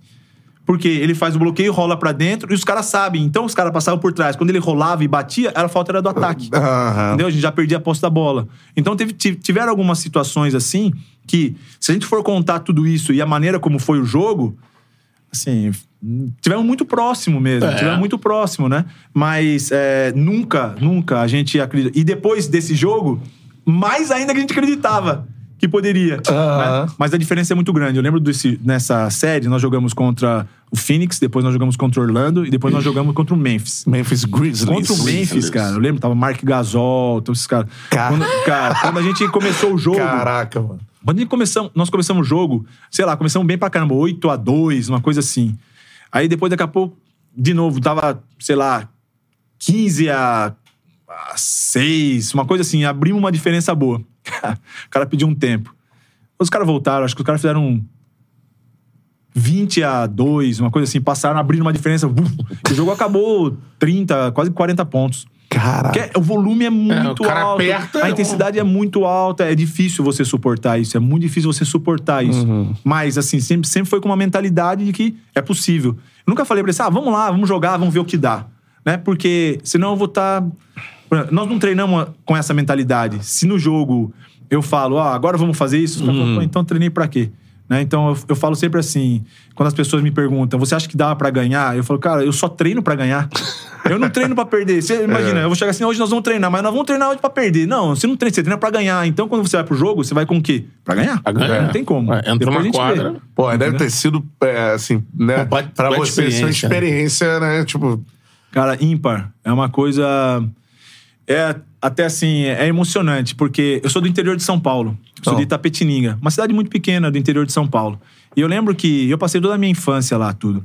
E é claro, eu fiz vários, vários esportes quando eu era mais jovem. Meu pai foi nadador, então eu nadei, joguei beisebol, sabe? Várias coisas assim que eu fiz. Fiz várias coisas. Atletismo, por causa do colégio. E aí, um professor da educação física falou: Não, cara, você- acho que você tem que jogar basquete. Vamos jogar basquete. Aí fui lá pra jogar basquete, fiquei. Aí eu me apaixonei por isso. Então, eu. Você vê, eu sou um pouquinho mais velho, né? Pra assistir NBA, tinha que colocar na Band, com a antena aqui, a gente tinha que botar a antena assim, aquele bombril na ponta da antena, pra poder Pegar ter- pegar um pouquinho o sinal É. melhor, pra poder, com chuvisco mesmo assim, se assistir NBA. E é claro, cara, como um jovem qualquer, você tem um sonho, cara. ali, cara. Você tem um sonho, e vai, e vai. E uma das coisas também me chamam muito, assim, que eu lembro muito, que me remete muito, assim, às lembranças, são que, quando eu era garoto também, eu assisti, por exemplo, o Campeonato Mundial do Sírio. Quando o Sírio foi campeão. Oscar, e uma né? coisa que me Oscar, é. impactou muito foi quando eles ganharam e uou, entrou todo mundo. Cara, de repente tava vivendo tudo isso. É. Quando a gente ganhou o Mundial, o que aconteceu? Todo mundo invadiu. Cara, eu, eu tava ali no meio da quadra e eu vi aquilo, eu não sabia se aquilo era um sonho, se que tava realizando, É. se era, entendeu? Aquilo tava acontecendo mesmo. Foi um negócio que, cara, eu já contei essa história, sei lá, algumas vezes, mas sempre quando eu, eu falo, eu me emociono. Por isso. Pô. Porque é uma coisa que você tá ali e você fala assim, cara, isso é uma coisa que eu desejei pra minha vida. Tô Porque aqui, sempre me né? perguntavam, o que, que você quer mais? Eu falei assim, eu quero ser campeão com um time grande, porque eu tinha essa imagem do Sírio. E de repente aconteceu isso, né, cara. tu imaginar que é o Flamengo, mano, com tamanho. Exatamente. E com a entendeu? cultura de basquete E quando foi tem, pra é. NBA, cara, quando eu cheguei ali, quando eu cheguei, jogar pré-temporada, né? eu tinha ido já com a seleção, né? Com a seleção eu já tinha jogado com os Estados Unidos, esses caras. Mas quando você vai, NBA, jogo, pré-temporada, que você olha aqui no celular, no, na- no aplicativo da NBA e tá lá o logozinho do Flamengo contra o Phoenix, contra o Orlando, e fala assim, cara. Isso é muito doido. Porra, somos nós, né? É. Aí você chega ali e você tá ali, cara, aquilo vem tudo na sua cabeça, entendeu? É, eu- O eu tempo que eu imagino a viajava de do ginásio, ônibus, assim. pô, tudo. Não, cara, é um negócio. Eu fiquei, quando eu entrei, eu fiquei assim. Eu, ah, essa era aquela imagem que eu vi com chuvisco, sabe, cara? Então são coisas assim que realmente. Eu, eu vou ser eternamente grato, Pô. né? É, difícil você falar assim, as pessoas me perguntam, pô, ficou chateado com o Flamengo? Eu falei, cara, eu desde o começo eu sabia, desde o começo, desde quando eu fui, eu sabia, o dia que eu não ganhar com o Flamengo, eu vou embora. Os caras vão. Porque a identidade do Flamengo é vencer e tá tudo certo. Tem que ser. Se eu aceitei isso, tá tudo bem. Não teve estresse nenhum, tudo bem. Quando os caras me chamam, ganhou cara, vamos, perdeu, né? vamos embora, vai- você precisa ir embora, a gente não vai renovar mais. Tá bom, então bora, eu já sei. Não ganhou, tchau. Não sei nenhum problema. Isso faz parte da vida. E nem por causa disso também deixei de ganhar outros títulos depois. Sim. Entendeu? Então são coisas que a gente tem que saber enfrentar com naturalidade e a gratidão tem que ser maior do que a frustração. E isso eternamente. Quando eu. Cara, eu fui- meu filho ficou doente quando eu saí do Flamengo. Cara. Ele ficou doente, cara. Mas doente, assim, doente de eu levar pro hospital. Caraca. Ele sentiu isso, que ele- porque na cabeça dele, como ele era. Na cabeça dele, nunca mais ele ia poder torcer pro Flamengo. É, tipo, meu E pai era saiu a de paixão lá, dele, é, cara. é. Até que eu falei, cara. A, a gente levou pro hospital e a médica falou, cara, ele não tem nada, não fizemos exame, não tem nada. Aconteceu alguma coisa, aí eu. Putz, saí do Flamengo. aí peguei ele e falei, cara, vamos. Vamos no jogo no Maracanã. Ele, mas você pode ir? Pô, lógico, cara.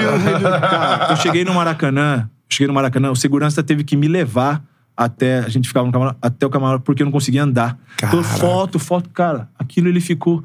Por isso ainda gosto de você. Isso vai ser eterno, pô. Sabe? Então são coisas assim que a gratidão é muito grande. que legal. Então, quando eu vejo esse tipo de coisa assim, não tem como, como, que eu, como que eu vou ficar triste, cara? Eu torço pro Flamengo, torço, torço pros caras ganharem, torço pra ser campeão, torço porque é uma coisa que tá dentro da gente, sabe? Assim, a, a gratidão é maior do que qualquer outra coisa. Pô, sensa- espetacular esse relato. Não, isso aí assim, é. de- É, É, a pesado, força, né? né? Você mostra a força além do esporte, futebol, basquete, essa relação humana. É, e essa isso. coisa. E aí é bom o torcedor entender. E aquele, falando aquele torcedor que de fato torce, sofre. Olha como vocês são importantes. Isso, Olha como é, vocês são é. importantes. Muito, Às vezes, demais, no meio de um cara. processo Demais. por nada, às vezes, às vezes abraçar. E o Rubro Negro sabe disso. É. Abraçaram o Obina na pior fase, o Obina virou o que virou. E aí tem vários exemplos. Quando abraça, as coisas vão. Com certeza. Independente de ser muito talentoso, como era, vocês eram muito talentosos. É. e o abraço ajudou demais. É. E às vezes o cara tá com uma dificuldade. Se você abraçar, tem chance. Se não abraçar, É. esquece. Deixa eu mandar um abraço aqui pra galera e ler, né, as mensagens, como o Neto falou, né? Mandar um abraço pro Leite, que mandou aqui, ó, um grande abraço pro Leite, sobrenome. É. um grande abraço pra um dos maiores técnicos da história do orgulho da nação. Nunca me esquecerei do título mundial contra o Maccabi, que presenciei na Arena da Barra. Neto é ídolo demais. Ah, a Irene Gonçalves, grande treinador. Abraço de Angola também mandando. Pô, essa- eu vou te falar, vou- a Irene. Depois vocês fazem uma pesquisa no Google aí. Ela é a Marta do basquete angolano, do futebol, Futebol? angolano. É feminino. Futebol angolano, é mesmo. Ela é, cara, velho. Não, depois vocês fazem uma pesquisa, eu não vou nem falar. Pô, Irene, ela faz um contato jogo, aí, Irene. Em um jogo, um jogo ela fez 22 gols, só pra vocês saberem. Que isso? Caraca. Um jogo ela fez. Até hoje a gente conversa porque ela é comentarista de um comentadora, né? Se ela tá assistindo, vai pra entender melhor. Mas ela é comentarista de um programa lá é, de esportes lá da, da de Angola e ela comenta muito, a gente conversa bastante sobre o esporte mesmo. Ela tem uma cabeça muito boa, assim, de consegue, tem uma cultura muito boa. E, e a gente conversa bastante sobre isso, assim. E ela, e ela fala assim, ela é até muito humilde pelo que ela já foi, assim, sabe? Sim, ela é realmente, ela vai jogar, ainda às vezes ela joga com os homens lá. Ela fala assim, "Bom, Ah, professor, lembra. Hoje eu dei, fiz lá três gols, não sei quantas assistências, tá? Um abração aí pra Irene, gente boa demais, Pô, gente boa sensacional. demais. Cara, eu já vou ler mais algumas mensagens aqui, principalmente pra entrar na, na questão da seleção feminina e tudo mais. É, queria uma história de bastidor desse jogo, desses jogos da NBA, assim, tipo, um jogador. E, e somado que... a isso do Cantarelli, eu queria saber se, se Ah. porque tem uma história clássica dos jogadores brasileiros, os primeiros que vão pra NBA desses. Não tô falando do pipoca, falando agora o Nenê, Sim, o sim. Varejão. Que tem uma história do Ba- Leandrinho. Leandrinho. Que quando ele chega no Phoenix, É. e aí é apresentado, tudo mais, ele tá muito deslumbrado, assim. É aquela coisa, vida inteira lá em São Paulo, via NBA como algo- distante. Quando ele vai assim, ó, vem que você conhecer as est- a estrutura do Phoenix, né? É. Ele ficou tão embasbacado com a estrutura que ele pediu pra dormir no, no, no- no- vestiário. vestiário. Assim, com a qualidade dos produtos, as coisas. É. Então, assim, junto com esses bastidores, se você também foi impactado por, pela estrutura que você teve ali, vestiário, Não, tudo eu- isso. assim, do Leandro foi engraçado, assim, é- o Leandro é um cara que eu gosto muito, assim, a gente tem um relacionamento muito bom também, eu gosto bastante dele. E é um cara muito humilde. Então, o Leandro, agora eu fui pra Summer League, né, fiquei com o Brooklyn Nets lá, é, no irado. staff, e, e a gente tava no mesmo hotel lá em Las Vegas, eu tava com o Thiago Splitter, né, que o, o. Thiago Splitter tava no Brooklyn, e o Leandro tava lá com, na época tava com o Golden State. Então a gente ficou lá um dia, a gente ficou conversando, tudo mais, a gente conversando. Ele é um cara super humilde, a gente vê assim. Ele é um cara que ele é muito conhecido no basquete. Foi o sexto jogador de uma temporada da NBA, é um cara que tem uma, um carisma muito grande. E aí, é, a gente conversando, e ele tava, me, me contou outro dia sobre isso. Ele falou que eles tinham um treino, dois períodos, ele ficava treinando. O Leandro sempre foi um cara que treinou muito, cara. Muito, muito, muito. Inclusive, foi engraçado, porque quando a gente. Eu era treinador no Paulistano da categoria cadete, né? Do, do Paulistano, que era sub-17, vamos dizer assim. E o Leandro jogava no Palmeiras. E a gente jogou umas. Uma. Acho que era quartas de final Aham. contra o Palmeiras. Nós éramos sétimo e eles segundo. E a gente acabou ganhando deles. Lá no Palmeiras. Um jogo que a gente ganhou na última bola também, uma bola. Um arremesso de, de último segundo. Espírita, né? É, e converteu. O Leandro, cara, ele falou, Ah. cara, eu sempre gostei de treinar, você sabe, e eu fiquei, eu tinha treino depois, eu falei, pra eu não ir pra casa e voltar, ele ficou dormindo lá, no vestiário. E a história da bicicleta, né? É. Que ele ia de bicicleta, porque ele ia. Ele Era muito bicicleta. perto, né? Aí chegou, foi buscar a bicicleta, cadê a bicicleta dele? Quebraram ele. Mano, era uma bicicletinha de carbono, pô, cara. Os caras. Pô, os caras andam de bicicleta, cara. Pô, aí deu um carrão Deu pra um ele. carro pra ele. E o Varejão diz que quando Caraca, chega e é mano. apresentado, apresenta um apartamento lá em Cleveland, pai, muito bom, melhor lugar de Cleveland, uma torre e tal. Aí eu. Ele falou que entrei, gostei muito, virei pro diretor e falei assim, mas é longe do ginásio, né, cara? Eu não, não tenho carro. Tá? Amanhã se apresenta no clube normal. Ele disse que ele chega pra se apresentar e vem cá. Chama ele um lugar e tá lá, presidente da Hammer, diretor começa da Hammer. Aí vai, pum, uma Hammer daquela. Pesquisa quem não sabe o que é um Hammer. É, pô. Hammer com H, o carro. É, baseado nos tanques da- de guerra. guerra, é. Aí um Hammer assim, ele. Agora, só usa esse bonezinho, o carro é teu. Ele. Você precisa usar o boné? tá uma chave. Mas então, é mas uma a- realidade É, outra Pra negócio. gente, o que eu achei muito impressionante, assim, é que nós, fomos, a gente- nós tínhamos o jogo à noite e nós fomos fazer aquele shoot around que a gente fala, né? Que é de manhã, a gente vai fazer o treino de arremesso. E quando a gente chegou no ginásio, eu cheguei e falei pros caras. Falei, cara, você tem certeza que o jogo é à noite, cara? Daí o cara, não, é à noite o jogo. Ele falou, falei, cara, parecia que já ia começar o jogo. Caraca. Tava tudo funcionando, cara. Os- porque tem os vários restaurantes ali em volta, tudo. Tava tudo, shopping, tudo. né, assim, é. Os seguranças todos ali, tudo. Isso cara, pro jogo o em Orlando? funcionando. O jogo com o Flamengo? Não, Ah, isso no aí foi no, foi no Phoenix. Foi Phoenix. É. Foi o primeiro jogo. O primeiro jogo foi o Phoenix. Aham. Então, cara, a gente ficou assim e falou, cara, esse negócio é realmente uma organização, cara. não é um negócio mano. assim que é só de um jogo, entendeu? Você vê que é realmente um evento que os caras fazem, porque bem antes do jogo já começam as coisas, já começam a receber as pessoas, sabe? Então, assim, isso foi uma coisa que me impressionou muito, Ah, sabe? pô. Esse, de poder vivenciar essa estrutura realmente da NBA e pra você entender que pra NBA o basquete é só um motivo pra fazer tudo que eles querem fazer, entendeu? o Esse show é só para- um motivo. É pra comer. O basquete é só um motivo, Pra porque comprar. o que eles querem mesmo é todo o entorno que tem ali. né? Isso, é, isso é uma coisa que me impressionou bastante. Cara, sensacional e, né, a gente pegar essa realidade. Abraço a galera do Tijuca Tênis Clube, muito Tijuca. é, tradicional. Tradição. E não Tijuca, eu tô pegando Tijuca porque eu conheço, né? né, Tem vários ginásios no Brasil. Agora, se você pegar estrutura de ginásios do Brasil, muito. É, É, você tem, no Rio, a grande estrutura é a arena. É. é, da tem a Arena O Olímpica. Maracanãzinho, né? Tem uma Maracanãzinho tradição é legal, tremenda, mas é. ainda acho que a arena ainda é um de estrutura, né? Algo É, é. acima. Não posso estar falando besteira. Mas os ginásios são Você ginásios em Brasília humildes. o Você Pedrocão, sai né? E, pá, estágio lá em Phoenix, o ginásio Pô, Phoenix. aquilo ali é, Isso é um choque, né? é uma de- coisa incrível. Os Caraca. vestiários, né? Porra. Os vestiários são um negócio incrível, assim. Só falando do Tijuca, eu quero só... Lembrei agora também, assim, uma coisa que... é, Hoje, hoje faleceu um cara que foi muito importante pro basquete, né? Aqui, principalmente de categoria de base, que foi o Eldio, o Eldinho. Eldio Aham. Meirelles, foi treinador lá no Tijuca, muitos anos, treinador de seleção carioca. Cara que, putz, eu gostava de- dele demais, assim, demais. Então, deixar um grande abraço pra família, pra Pô. que para todos os amigos, né? O basquete carioca hoje realmente tá, tá de luto, deixar essa, deixar essa marca, esse, aí, né? É. essa marca pra ele. Pô, com certeza. Agora, ô, ô, Neto, falando sobre seleção. Primeiro eu vou pra sua experiência na masculina pra chegar à feminina, que é o seu trabalho hoje. Que é um trabalho muito valoroso, eu acho que deve ser de muita dificuldade, né? A gente vai falar sobre, sobre tudo isso e, e um, é, com uma camisa tradicional no, no feminino, mundialmente falando, né? Então, assim, é, mas antes, no masculino, você foi auxiliar algum tempo na seleção entre esses momentos do Rubem Maiano, né? Que eu acho que foi o treinador ali que tentou e, é, ter um sucesso esportivo. Acho que chegou mais próximo de ter um sucesso esportivo com a seleção masculina de basquete. O que, que você pode falar pra gente do- dessa época com o Rubem Maiano? assim? Bom, bom, só pra passar um pouquinho atrás, eu entrei na seleção em 2004 com o Lula, né? O Lula era o treinador, depois em Lu foi 2000... técnico da seleção feminina também, não foi ou não? Não, não. Não, só, Só na na masculina. masculina. Tá. Aí depois, 2008, veio o, o Moncho Monsalve, que é o espanhol, que eu fiquei de assistente dele até 2009, 2008, 2009 e 2010 veio o Ruben. E é onde eu fiquei a maior parte do tempo, que eu fiquei também como um primeiro assistente, a pessoa que estava mais próxima dele, de 2010 até 2016. Né?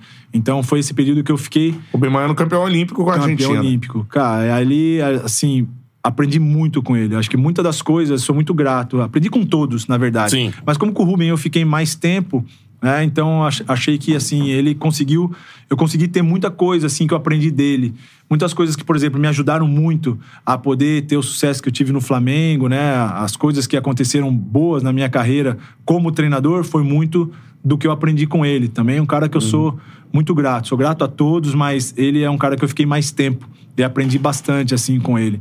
É... Ele tem esse DNA de vencedor, cara. Ele é um cara que é mil por cento trabalho. Quando ele vê você que você tá começando a relaxar, ele te dá outra coisa. Eu fazia muita parte do scout do adversário, né? Fazia os vídeos, análise do adversário, tudo mais. Então eu apresentava pra ele assim: é, ó, vamos jogar contra um time uns quatro, cinco dias antes, ele já queria que tivesse aquilo, porque ele queria treinar aquilo, não queria só saber, ele queria treinar aquelas situações. Então eu apresentava pra ele. Aí ele, ah, tá bem, ok. Beleza, né? Aí, ah, pode fazer um pouco melhor isso, isso, isso. Ok. Aí fazia melhor da outra vez. Aí eu falei, agora ele vai. Não, ok, tá bom. Mas pode ser melhor assim, assim, assim. Eu, cara, nunca, nunca tá bom, né? Nunca tá bom, assim.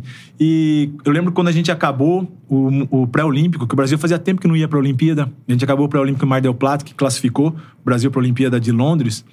É, acho que foi uma das poucas vezes que ele me chamou e falou, cara, excelente trabalho. Parabéns, a gente sabia tudo dos adversários, muito bom, papapá. Porque ele não queria te deixar numa zona de conforto, entendeu? Porque você fala, ah, tá tudo bem, ótimo, tal. Você meio que fala. É. Você não dá mais do que você pode dar. Entendeu? Então ele fazia isso pra quê? Sempre explorar o máximo de mim. Então, dá um passo mais, dá um passo mais, dá um passo mais. Essa acho que é uma coisa. E ele era assim nos treinos. Quando ele via algum jogador, alguma coisa que poderia, que tava bom, ele exigia um pouco mais. Ele falou, se você consegue chegar até aqui, dá um passo mais. Se chegar até aqui, dá um passo mais. Vamos ver se você consegue, vamos ver se você consegue. Então acho que essa, o Ruben, acho que aprendi mais do que basquete.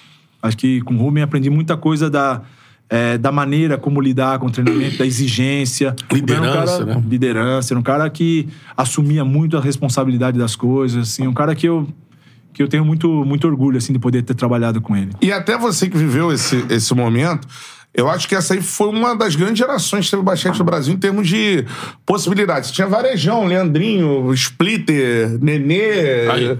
por aí vai, né? O Ertas e, e vai lá. O time aí, ó. Giovanni, Era o time de sonho, né? Era o time da É, galera. se for Alex, Alex, Alex, Marquinhos, Leandrinho, Leandrinho, Leandrinho. e tudo mais. Então, assim, Timaço, né? é, Todo mundo à disposição junto. É, a gente viu a Argentina também, pô, tinha o Escola e o Ginobili, né? Que eram os caras, outros grandes, mas eram os caras que.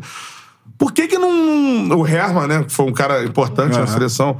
É, por que que a seleção brasileira com esses caras não. não- Não, eu, acho teve assim, grandes conquistas ou grandes feitos, Uma assim? coisa que a gente não pode desprezar, não pode desprezar é, é, a cara, é, é o formato da competição. Entendeu? O formato da competição não permite tanto que você tenha uma noite ruim, um momento ruim. Se você pensar, por exemplo, aquele na, na Olimpíada aqui, quando nós jogamos com a Argentina, a gente tava com o jogo teoricamente ganho Na mão. né? Mas na prática não foi assim, porque acabou lá o Nocione metendo aquela bola de três, indo pra prorrogação, depois outra prorrogação e acabamos perdendo. Aquilo ali era. Qual era a fase já? Naquela era a fase de grupos, pra gente grupo, poder né? passar depois. Que pro- define muito confronto, define- né? Que te tira a possibilidade da medalha. Exato. Entendeu? Ele tira a possibilidade da medalha. Se Exatamente. você não vale, você tira a possibilidade.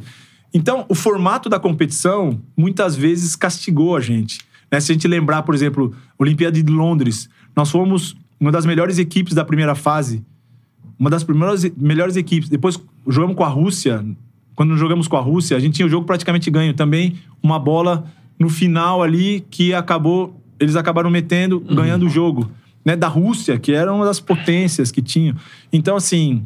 é, tem que ver o formato da competição. Você, ali você tem, um, tem uma situação que você não pode falhar. Se você falhar, te tira outras possibilidades de você seguir. né? Além do que você remou, remou, remou, remou, remou e perdeu. Pô, cansa. Mentalmente, tudo. Então, acho que são coisas que castigaram um pouco a gente, eu acho. Mas eu acho que o trabalho foi super bom, o respeito tinha. Assim, a gente, nós jogamos contra Estados Unidos, jogando muito bem contra eles. Lembrar na, no Mundial é, da Turquia, primeiro jogo, Brasil, Estados Unidos, foi na última bola, que ainda o Ertas teve dois lances livres para passar um ponto, que o Leandrinho ainda errou aquele. aquele... Esse Mundial é antes ou depois da Olimpíada de Londres? Depois. Foi antes, Foi foi, em antes, né? 2010. É. 2010 Esse que eu na Turquia. lembrar. O Brasil vai, vai longe, não vai? Foi. Foi. Foi, É, é. Foi, então. E, no- e depois na- no, Mundial de, de, da Espanha, de Madrid, quando a gente jogou em Madrid também, que a gente acabou perdendo pra Sérvia. Nós ganhamos da Sérvia Isso. É. na primeira fase, na fase de grupo. É, e depois a gente acabou perdendo da Sérvia nas quartas de final. É, então que a gente ganhou da Argentina, ganhou de. Sim. Aí saiu o monstro da Argentina, que a gente tava ali meio que sempre em- emperrando na Argentina. E a gente bateu ali com quase 20 pontos de diferença. E Tem na Olimpíada tem uma grande vitória contra a Espanha também, né? Foi, contra a Espanha aqui. Aqui, Aqui. né? É, foi. é, foi Porque na. Olimpíada de Londres, eles falavam que. nós ganhamos da Espanha também. E eles falavam que lá foi a Espanha entregou o jogo pra poder ter um ajuste de, De- de confrontos. confrontos. É. Entendeu? E os caras falavam isso. Foi, não foi isso. Mas aí, quando foi aqui, e aí? Tava todo mundo também. e aí? É. Então, assim, nós temos, assim, te- teve ali bons, excelentes momentos ali.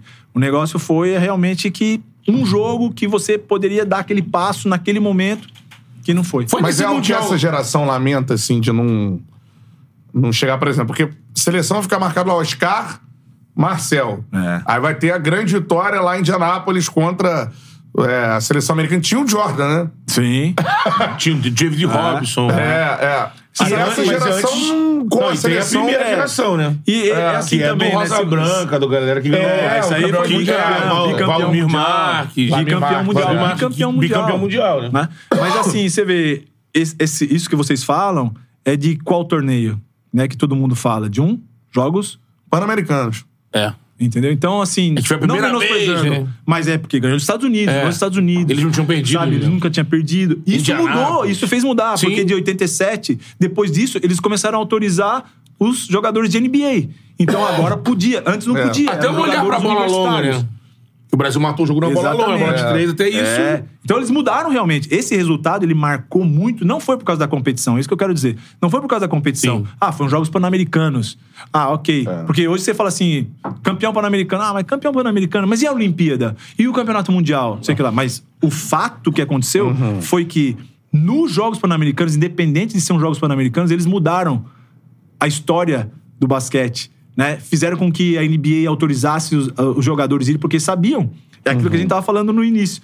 Eles sabiam que já não dava mais É, o nível pra ir com do- jogadores hum, não, se, se não forem os melhores. Que eu acho que isso pode acontecer futuramente. Se eles não realmente não levarem os melhores, eles não vão conseguir ganhar. Aham.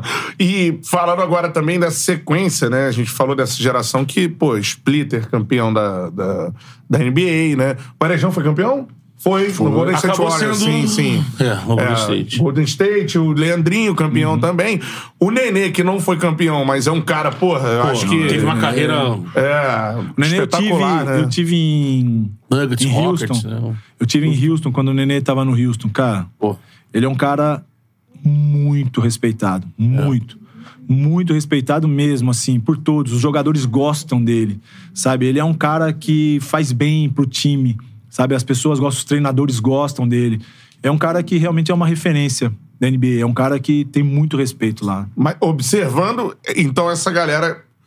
Daqui pra frente, quais são os caras assim? Você acha que o Brasil também vai ter jogadores com essa relevância na NBA?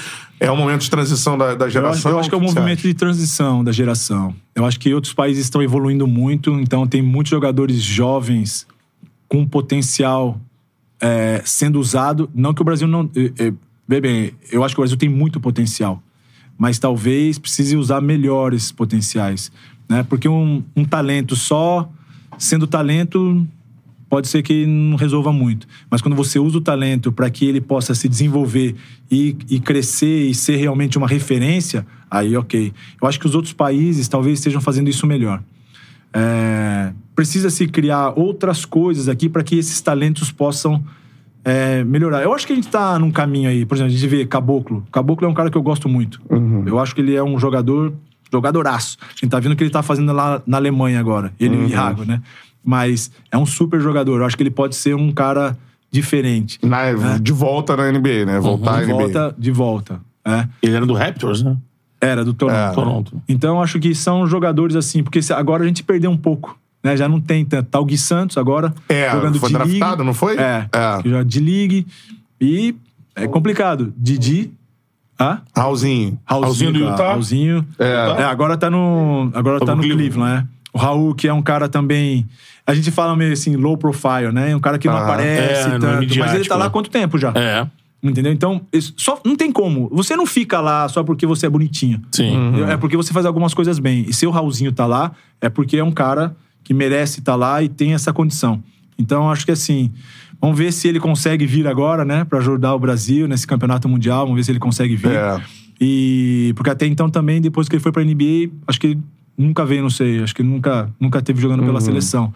Mas é claro, é, é pela dificuldade também. Ele teve lesionado, foram as coisas que não contribuíram muito pra isso. Ele tem uma sequência, né? É, mas ele não tava na NBA ainda. É. é, então, e tem essa questão também que é uma questão sensível do esporte.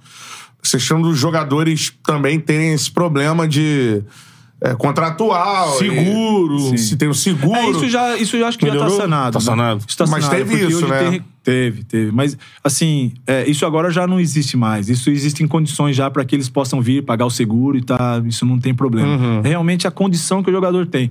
Isso é também uma, uma coisa que eu quero deixar claro assim. Eu tive em seleção todo esse período. Nunca o jogador falou, eu não quero ir porque eu não quero ir. Sim. Não foi isso. Nunca, nunca foi isso. Nunca rolou mais. Ah, eu jogo aqui na NBA. É, se pô, dane a se dane seleção. Descansar. Não, não foi isso, não foi isso. Sabe, sempre foi algum problema ou de lesão, ou algum problema que teve de contratual. Às vezes o time fazia uma pressão também, mas agora hoje já tem um amparo da FIBA, um amparo maior, que o clube é, precisa liberar ele por um certo período. Tem algumas regras que amparam mais. Então, eu acho que esse- essa, esse problema acho que não vai existir mais. É, com certeza. E eu queria que, pô, a gente falasse, você falou agora que, que é muito importante esse momento né, do basquete do Brasil. Né? O Cantarelli fez boa comparação. A gente teve uma geração com muitos nomes mi- midiáticos. né? Os caras, além de serem bons, estavam em grandes times e apareciam muito. Então isso. o público ficava querendo. Cara, quando esses cinco se reunirem, meu irmão. Assim, o Brasil tem chance de ganhar tudo e tal. É. Mas aí você, você fez um raio-x muito, muito bacana isso aí. Eu queria que você falasse dessa camisa que você tá vestindo aí. É. Bom, essa aqui. Tem- é- Parece o símbolo da NBA ali. né? Na verdade, essa é a competição que a gente tem, é uma competição africana, né? Que é a Ball, a Ball League, é Basketball African League. Isso é um produto É o continental da NBA. lá, né? É, é como a Champions da África. Sim. É um campeonato que é da FIBA, mas quem organiza tudo é a NBA. Pô, que a legal, FIBA, cara. A FIBA deu porque é o que representa, por exemplo, quando vai jogar Intercontinental, o campeão da África é o campeão que sai dessa liga, Sim. que vai pro campeonato intercontinental, né? Então, é o terceiro ano dessa liga. Eu fui pra Angola por, por esse motivo, o clube me contratou para que a gente pudesse Ah, sim. jogar essa competição, que é uma competição de um nível Qual clube que você maior. tá lá? Petro de Luanda. É o, o time de Angola. Petro de Luan. É, já é o terceiro ano, né? Que eu tô lá. Fui pra lá com, com um preparador físico que tá comigo já há 16 anos, que é o Diego Falcão. Teve comigo em todos os times aí nos últimos 16 anos. Sim. Então a gente foi pra lá pra fazer esse trabalho. E jogar principalmente essa liga. E voltar um pouco à hegemonia do Petro em termos nacionais. né? O Petro sempre foi uma equipe muito competitiva, mas não era a equipe que tinha mais título. né? Então, eles ah, queriam também resgatar isso com uma nova gestão que estava o clube. Então, eles fizeram essa mudança, né? E a gente acabou indo para lá para tentar fazer esse trabalho. Essa é uma liga que, se você entrar no site da NBA, você vai ver lá os produtos da NBA. Tem lá D-League, tem lá WNBA e você vai ver Ball League, que é essa aqui. É um produto, isso aqui é uma coisa que a NBA que faz. A organização do torneio todo é da NBA. Sensacional. Então, esse, esse For Her é porque dentro, como vocês sabem, a NBA tem vários movimentos dentro. Não é só o, a- o- jogo. Sim. Mas eles têm vários movimentos. E um deles é esse For Her, que é voltado pro dia é, para homenagear as mulheres, para empoderamento. E eles têm, durante o torneio, alguns eventos para isso. Então, eles têm um grupo que leva, vai... Por exemplo, a gente joga em, no Cairo. Eles vão lá para algum centro, onde eles chamam alguns times femininos, vão lá, chamam os treinadores, palestra para os treinadores que trabalham com basquete Workshop, feminino. né? É, e exatamente, workshop, esse tipo de evento eles fazem voltado para a mulher. E nesse dia, e tem um dia desse dia que todos os times jogam com a mesma camisa. E a gente, por exemplo, os treinadores todos, seja de qualquer, você não tem, a gente não tem nome do time. Sim. Tem isso aqui. legal. Entendeu? Aham. Então a gente joga com isso, fica todos os LEDs, todas as coisas, tudo lá.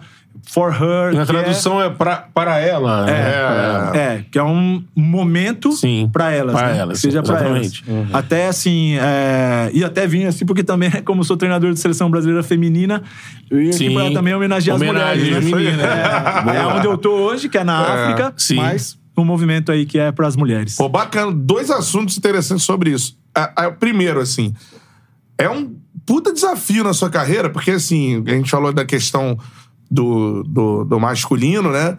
O feminino é mais vitorioso que o masculino, né? Em termos de Olimpíada, Mundial, né? É uma tradição, Hortência, Paula, Janete, né? É, Enfim. o masculino é bicampeão mundial. É, o feminino atrás, é. é. campeão mundial. É, Ele foi agora, então- dia 12 de junho agora, fez. Foi 94, 29 anos, é isso? É, é uma coisa. 29 é, anos, dia no- 12 de junho. no foi o agora. Mundial É. das Meninas da Hortência, da, Foi. lá em Cuba, né? Não, esse aí foi Esse é o na- Pan-Americano. né? É, esse aí foi na Austrália. Foi na Austrália. Na Austrália, é, é. É, foi então, na assim, Austrália. é porque o masculino até tem dois títulos mundiais, mas eu tô dizendo assim, na memória recente nossa, é, eu acho que é isso, né? Aquela E uma campanha coisa- olímpica delas também. né? Também, É, apenas, foi, né? Foi. Não, foi. Atlanta, perdão. A Atlanta foi Atlanta, medalhista, é. né? Foi, foram, du- foram duas Olimpíadas, Atlanta e. E Sydney. Sydney. Sydney. Atlanta Isso. e Sydney. Sydney, isso. E ali, assim, a gente vê que o, o basquete feminino no Mundial tem na história, na história, três países cam- campeões do mundo. Três. Austrália, Estados Unidos, que agora outro que não existe mais, que é União Soviética, que agora dividiu, então já não existe mais, e Brasil. Ou seja, o Brasil é o quarto desses, vamos dizer, considerar, né? Que União se a gente Concentrava União em Soviética, três aí a maioria dos campeonatos. Entendeu? E o Brasil é um, é um deles. Tipo, Porque antes sempre ganhava era os Estados Unidos e União Soviética. Estados Unidos e União Soviética. Estados Unidos e União Soviética. E aí, de repente, veio o Brasil, puf, quebrou isso. Caraca, então O é. Brasil foi o primeiro que depois Estados Unidos e União Soviética ganhou. E depois a Austrália foi campeão aqui no Brasil. Foi ganhando Foi. do Brasil no final, não foi ou não? Não, não. Foi Eles no. Ganharam dos Estados Unidos na final. Ganhou dos Estados Unidos, é. Semifinal contra o Brasil, né? É, foi a. Ibirapuera, não No foi? Ibirapuera. É, eu lembro desse Exatamente. jogo, eu lembro de ver esse Foi jogo. Mas aí, 2006. A gente tá diante do basquete feminino. Aí você que tá hoje à frente da seleção feminina, foi muito mais pelaquela geração do que pelo trabalho, né? É, na verdade, o trabalho foi bom porque aproveitou essa geração. Porque se, se você não tem. Um, só tem a geração, Sim, lógico. mas né? não tem um, um trabalho, você não ia aproveitar Era bem mais aquilo. organizado de fato, né? O- É, que aproveitou muito aproveitou essa bem, geração. é. Elas eram excepcionais. Porque aí era, uma- era um time todo de. Excepcionais. Elas eram excepcionais. Janete, Hortência, Hortência. Paula, Janete, é, Adriana. Aí, Branca. Branca, tem Marta. Marta. né? Então, Ellen, né? Ellen. É, são, Ellen. Cara, são assim, realmente. Cara, elas são excepcionais. É, juntou uma Elas eram geração. Excepcionais. E conseguiram, como time, também jogar muito bem. né? Jogaram muito bem, jogaram os campeonatos muito bem.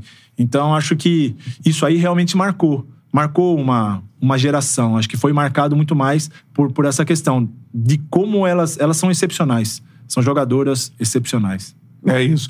E agora? Como é que tá o momento da Ah, seleção agora brasileira? acho que é o momento de tentar, talvez, renovar um pouco, né?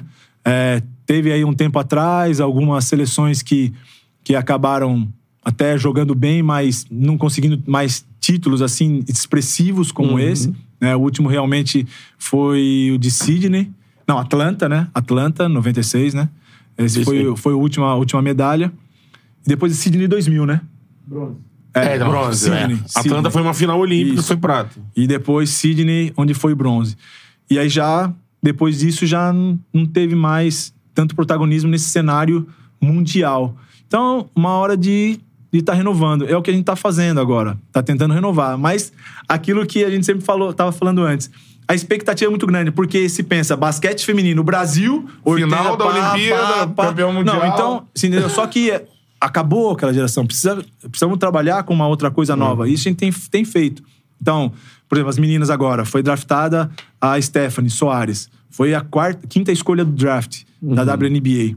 É uma menina que veio com a gente quando eu entrei, que foi em 2019, que foi pro Pan-Americano. A gente chamou, ela foi com a, gente pro Pan-Americano. Né? Uma menina nova, 19 anos, 18 anos ela tinha na época. Então, ela agora WNBA. A outra que vem aí é Camila. Camila é uma jogadora que é, também é nova, de 19 anos. E a gente trouxe também a Camila e deixou junto com a Érica, que a Érica já é uma. A Érica é uma referência. A Érica, tudo que ela jogou, ela ganhou. Então a Érica é, é uma referência a nível internacional mesmo. Ganhou Euroliga, ganhou o Campeonato Espanhol. É, ela é uma referência. A Isiane joga?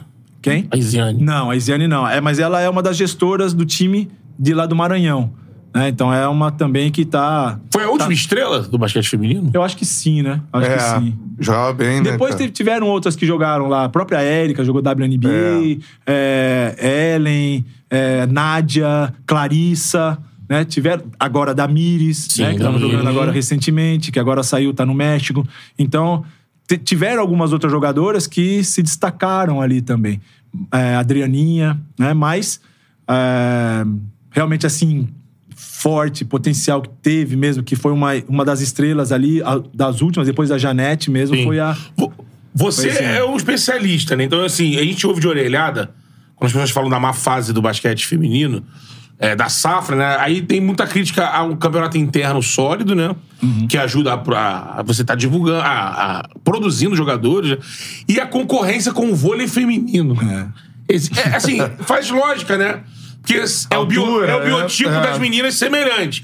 Um, a Superliga consolidada, muito consolidada. E hoje o Marcelito aqui, que é especialista nos esportes olímpicos, já foi a Liga Mundial mais, uma das mais importantes. Hoje tá ali, né? Mas já foi, mas que pagou melhor. Não, já foi muito importante, mas assim, acho que nunca bateu da Itália, Itália, sim. tem Rússia também. Tem Turquia, Mas né? é, Mas importa jogadores, né? Mas é uma liga que tem, já tiveram muitos estrangeiros. É, e as meninas vivem do vôlei, né? Muito, muito bem. E isso, também tem isso interfere. resultado. Interfere. Na escolha, né? E eu acho que também é próprio interesse pela modalidade. Quando você tem que escolher. E outra, por exemplo, o, o basquete. é, Como eles não têm essa visibilidade mais de nível internacional, acaba tirando um pouco esse atrativo até do próprio investimento. Chegar uma marca grande como faz no vôlei, né? Entendeu? desde a base do vôlei. Exatamente. Você vê toda hora em São Paulo outra, uma empresa. o circuito também, é, por exemplo, o vôlei, você consegue ter uma seleção treinando no Saquarema lá, Ah, sei lá, seis, seis né? meses. tal. No basquete já não dá pra fazer isso. Então acho que existe, tem, tem que fazer um movimento e na minha opinião, o que a primeira coisa que tem que se trabalhar é na formação, ou seja, você formar mais formadores. Formadores. Se você não trabalhar com uma formador, é aquela, aquela, aquela história que eu falei pra vocês da, do spinning, entendeu? Se não tiver um atrativo, a, a aula vai estar vazia. Entendeu? Se você não trabalhar com formador, você não adianta, não vai ter gente que fica ali. É interesse público pelo basquete tem. A gente vê como o Brasil se interessa pela NBA, por exemplo, né? É, Uma- e eu acho que começar a fazer tipo Pô. umas parcerias, entendeu? Sim. Tipo, como se fez com a NBA, vamos tentar fazer com a WNBA, entendeu? É. Trazer algumas jogadoras mais pra deixar a liga mais atrativa. Tem várias coisas A NBA pode ajuda no desenvolvimento do masculino né, na NBB, né? É. É. Entendeu? Então acho que tem, tem algumas coisas que você pode fazer, tem que se criar essa condição para que isso possa se fazer, para que a gente consiga ter mais quantidade e dali tentar também criar mais É. qualidade para O isso. Juan Dias mandou aqui uma pergunta. Valeu, Juan. Obrigado Boa, pela Juan. pergunta aí. O Brasil já tá dominando na América do Sul no basquete feminino. Pergunta pro Zé o que, que falta pra ser um dos grandes protagonistas a nível mundial. Falta muita coisa. Então, vamos lá. A gente está num momento de renovação também. Então, a gente está num momento de é, formatar o time para que possa conseguir ser competitivo nesse nível. A gente está conseguindo ser competitivo, mas agora a gente precisa chegar lá para ganhar. Tem mais um passo, né? Tem mais um passo. Então, por exemplo, a gente teve. A gente jogou aí, durante esse, esse tempo que, que eu tô, pô, a gente joga de igual para igual com Estados Unidos, com as meninas da WNBA, a gente joga de igual para igual com a Sérvia, que é campeã europeia, a gente joga de igual para igual com a França, que é medalhista olímpica, é, a gente joga com a Austrália, que é a Uhum, segunda é. do ranking, Sim. entendeu? Terceira do ranking, Austrália. E a gente joga de igual para igual com essas jogadoras que têm uma estrutura interna incomparável com a nossa. Incomparável. Ou seja, a maneira de jogar, a gente tá conseguindo ali. O que precisa é ser consistente e dar esse passo a mais agora para não só ser competitivo, mas ganhar. Entendeu? Então, eu acho que isso. Mas jogar de igual pra igual. Vencer É, o jogo. Exatamente. Eu acho que isso aí é uma, é uma mudança que tem que se fazer a médio e longo prazo. Médio e longo prazo. Eu acho que a grande. Sequência, né? É. A gente precisa, primeiro, voltar a jogar uns Jogos Olímpicos. Né? E quando você fala de Mundial também, é interessante, é importante falar. Pô, mas o Brasil não joga o Mundial, cara. Mas o Mundial masculino se joga com 32 equipes. O feminino se joga com 12. Imagina, 12 equipes do mundo onde você também você se, se classifica por um campeonato já mundial. Por exemplo, quando você vai para escolher os 12, você tem que participar de um campeonato que é o pré-mundial, mundial, para escolher das 16, 12. Aham. E mesmo assim, vou te falar, o Brasil no último, que não se classificou para esse Mundial que teve agora, é, que foi na Austrália, o Brasil não se classificou, não foi por uma questão é, desportiva. Porque quem participou dessa competição? Mali participou, ficou atrás da gente na classificação. É, Porto Rico foi a pior equipe da classificação e jogou. Então foi uma questão mais Política. de gestão Ah. e administrativa ali. Porque se, teve um, se tem uma, uma competição de classificação, o Brasil fica numa posição. E não que, vai? Que não vai. E outros que estão abaixo dele vão. Vão, é. Então essa é uma questão que não é desportiva. Exatamente. Ah, Entendeu? ah. Então, acho que assim, nós estamos nesse. Estamos chegando muito próximo desse nível. Agora a gente precisa dar esse passo, ser mais consistente. Isso é o trabalho do dia a dia, é o trabalho dos clubes. É porque a seleção, que nem agora, tô indo amanhã pra seleção. Quando eu chego lá, na seleção, nós vamos dia é, 28, já viaja pro México e já joga. O que, que você faz nesse período? Entendeu? Então, nós apostamos em ter esse trabalho desde lá 2019. A gente criou ali um grupo, onde ali eu acredito que a gente pode ir colocando uma peça ou outra para para fortalecer esse grupo, mas a mentalidade que se joga, ela é a mesma. Então, eu não preciso de muito tempo para isso, desde que elas consigam jogar num nível durante esse período que não estão com a seleção. Senão é complicado. Entendeu? É, muito complicado. Então, acho que a liga hoje, ela precisa melhorar um pouco nessa qualidade, entendeu? Para que possa voltar a ser referência. Acho que precisa melhorar um pouco nessa qualidade. Ela faz um bom campeonato, mas é um campeonato bom a nível nacional. Se for pensar a nível internacional, acho que já tá Ainda muito deixa longe. a desejar. Duas perguntas pra finalizar, se o Betão também tiver mais. Eu tô, tô na cabeça aqui. A primeira é. Grandes jogadores no Brasil. Isso é uma dúvida minha, assim. Não sei se é. Esses caras não, não, é, não tinham nível pra jogar na NBA, vou citar dois: Marquinhos e Alex. Até o Giovanni. Não, o Alex jogou, né? O É, Alex o Alex Alex passou lá, O Alex mas teve no Spurs. O Alex. Marquinhos jogou, O Marquinhos também. O Alex. a jogar lá, né? O Marquinhos também. O Mas você não Ale- teve uma. Tô dizendo, fazer É. uma carreira lá. É, o, o Marquinhos eu acho ele, cara, excepcional. O Brasil era muito acima. Cara, o Marquinhos, ele é um cara que ele é muito versátil, faz muitas coisas. Eu, eu acho o Marquinhos um dos melhores jogadores, assim, que eu já tive a possibilidade de dirigir. É, no seu time, eu acho que ele. é um do- cara- De 99% dos jogos, É um ele era o maior cara pontuador, né? Incrível, cara. O cara ele tem muita versatilidade. É. Ele pode jogar de várias situações, de várias maneiras. O Alex é um cara, é um cara que ele teve lá, a gente teve, teve até falando, quando eu fui com o Ruben também, a gente teve lá no Spurs, e a gente falou com o Popovich, o Popovich adora o Alex. É. Adora, É adora mesmo? o Alex. E o Alex acabou saindo de lá por uma lesão. É, essa é a história. E aí, Ah. infelizmente, ali, você pode adorar o que for, cara, mas se você É. Se não, fosse tem, o físico, ele, ele tava nas graças do Popovich. Ele tava nas graças do mesmo, cara. O Popovich adora ele, adora ele. Que legal isso. Então né? é um Não cara sabia. que tem, Muito assim... intenso, né? É, o Alex é um cara que, que realmente é um, é um leão, velho. O cara, É. E ele, realmente, os caras gostam dele. No Maccabi também, a gente jogou... Ele tem muito respeito, o Maccabi até queria. Eu lembro que quando ele teve no Maccabi, é, o período que ele ficou no Maccabi, o Maccabi foi pra uma final da Euroliga com ele arrebentando a semifinal. Se eu não me engano, acho que foi 2000 e... 2008... Não lembro agora qual foi, mas é mais ou menos essa época É. aí. Que eu tava em Rio Claro, dirigindo o time lá da Ubra, 2007, 2008. Aham. Cara, ele arrebentou a semifinal, arrebentou a semifinal, colocou o time na final da Olimpíada. Acabou perdendo depois da, da Euroliga. Euroliga. E acabou perdendo a final. Uhum. Mas ele foi um cara que ele queria, queriam até que renovar, mas acho que foi uma opção dele, ele não quis renovar lá. E que são caras assim, é, é isso que eu falei, o- a questão de ter uma carreira, né? Marquinhos era um negócio assombroso aqui. Todo jogo você, Marquinhos é. você olhava assim. É, o cara, o que, é a que o cara capacidade tá que fazendo? Assim? Decidiu muito jogo. Quando era decisivo, então. Muito. É um e tá bem aí no São cara. Paulo. Tá até hoje. São Paulo varreu o Flamengo. Já assim, mas não era coroa, normal. né? É, o Flamengo é. ser varrido desse, desde o Neto pra cá. Pô, joga pra caralho, Marquinhos. É, mas ele teve uma lesão agora, né? Há pouco tempo, que acabou ficando um pouco fora. É, mas assim, mesmo assim, você vê que ele faz uma diferença muito grande. É, muito, muito. incrível, cara. O cara é... É, e, e sobre é, essa situação, eu queria que você lembrasse também, mano. É, pra mim foi a maior rivalidade do, do, do basquete recente, que é Flamengo e Brasília, né? Com Alex e, Mar e Giovanoni. Eu entrei justamente nessa, nessa época Nessa aí. né? época. Nessa época aí. O bicho pegava mesmo, né, mano? É, Alex, é, Nezinho. né? Nezinho. Nezinho. Tinha o maço do Brasília eu tava também. numa final que o Brasil ganhou do Flamengo. Giovanoni, Giovanoni. é. De Sul-Americana, numa aqui no- na Arena da Barra, 2000 e... É. Porque a torcida do Flamengo xingava o Alex, é brincadeira, mano. Já tinha ranço do Vasco, né? Porque teve aquela rivalidade lá atrás. E o Alex, ele gosta, né? Quando mais, Ah, quanto é. mais É. pressiona E o ele, Nezinho xinga, também. É.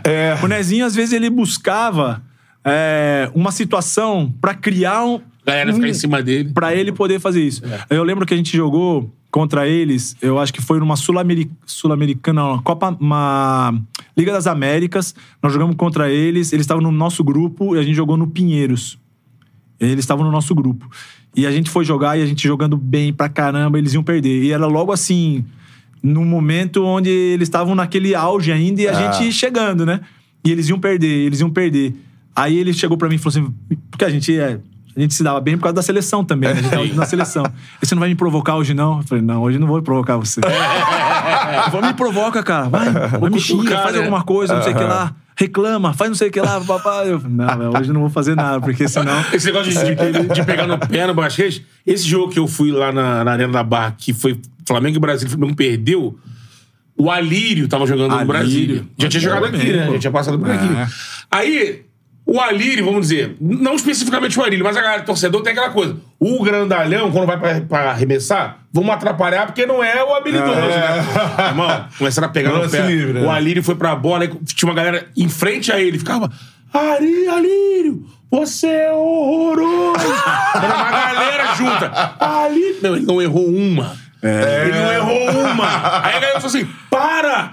Tu tá incentivando o cara, Incentivando meu, ele. para! É, Porque, os caras são muito assim, os caras competitivos, né? Marcelinho era outro.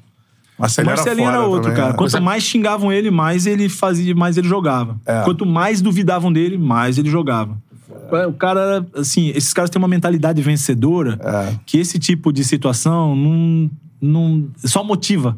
Entendeu? É. mais combustível que você coloca ali, é mais lenha que você bota na fogueira pro cara tá, tá motivado. E é bom pra nós, treinadores, ter esse tipo de, de jogador. É, foi- O Nico era assim, o Laprovítula, mesma coisa. Porra, Se olhar até hoje, também. jogos do Barcelona que você vê ele jogando, cara, você vê que é assim, Baixinho cara. é Quanto foda, mais é. os caras Ele é- pegam, mais ele vai, mais ele, ele consegue. No teu grande time, o Marcelo é o cara, assim, do teu trabalho daquele Flamengo ali.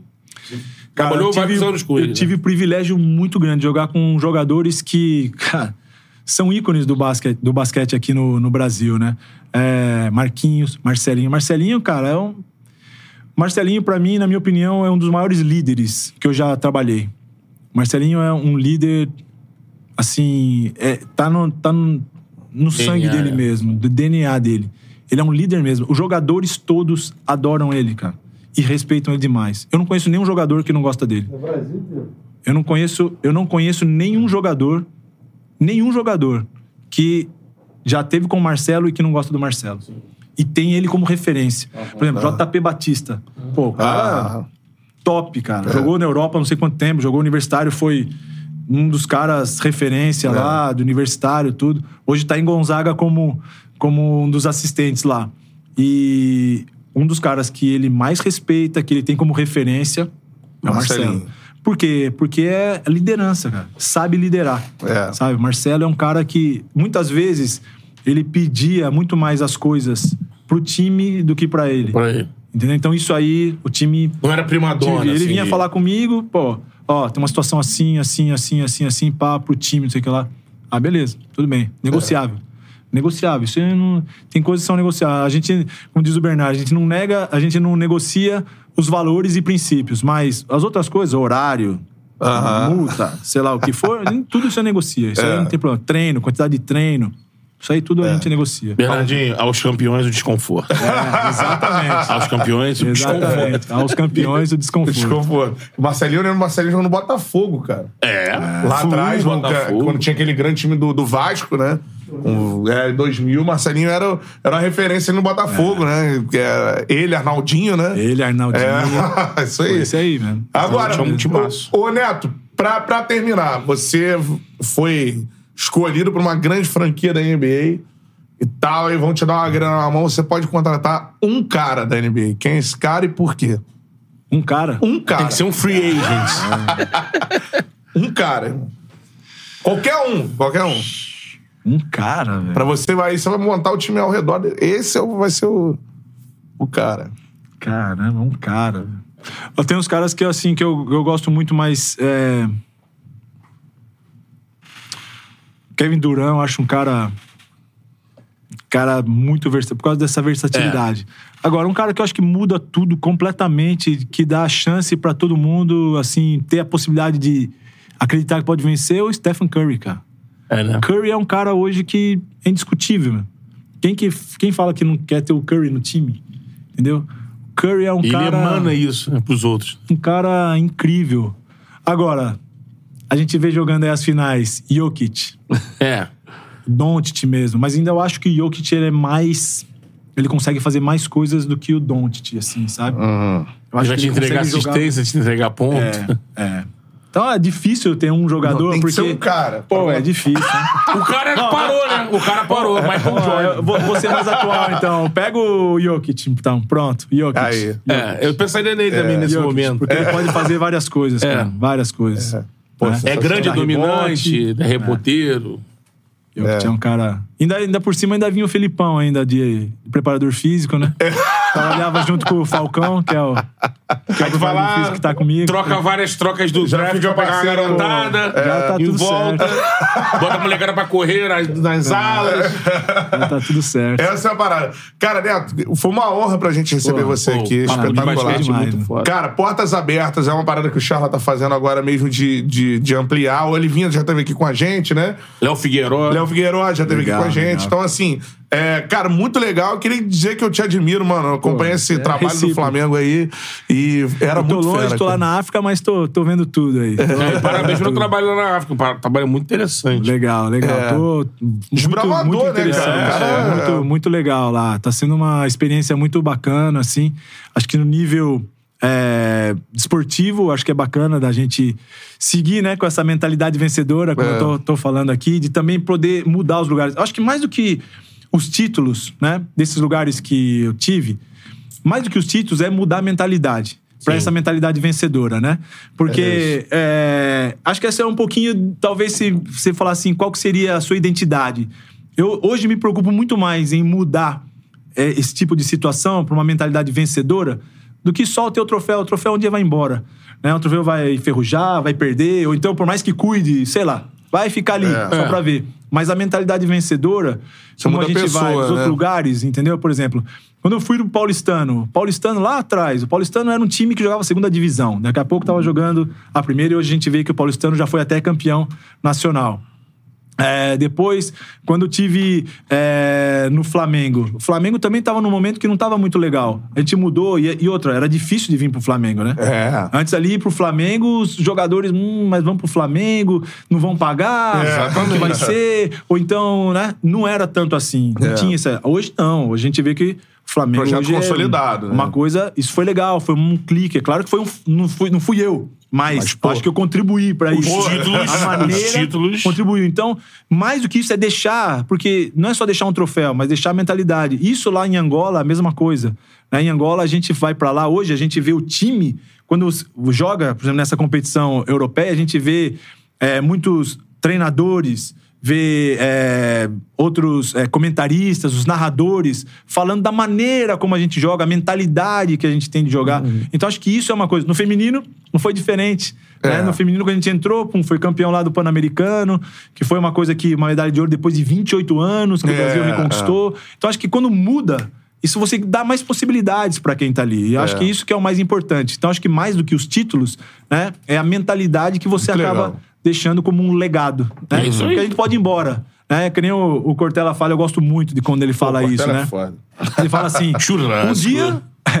um dia nós vamos embora, né? todo mesmo? mundo vai embora um dia, todo mundo vai morrer um dia, todo mundo vai embora. Só tem uma maneira de você ser eterno, é quando você fica na, em outra pessoa, no é, lugar. é. Né? Então, se um dia a gente for embora, mas alguém lembrar de você, tiver uma saudade, ou falar, pô, isso aqui eu lembro que ele fez isso, aquilo. Por isso que eu sou grato quando eu recebo uma mensagem de alguém da torcida do Flamengo falando que é legal. Pô, isso aí é uma coisa que você pode, pode acabar tudo, É, entendeu? Se tornou imortal, né? É, já saí do Flamengo faz tempo, mas É. ainda tenho carinho disso, porque é uma maneira de você ser, de uma certa Lembrado. forma, eterno. É. Então acho que é isso, eu, eu penso muito nisso.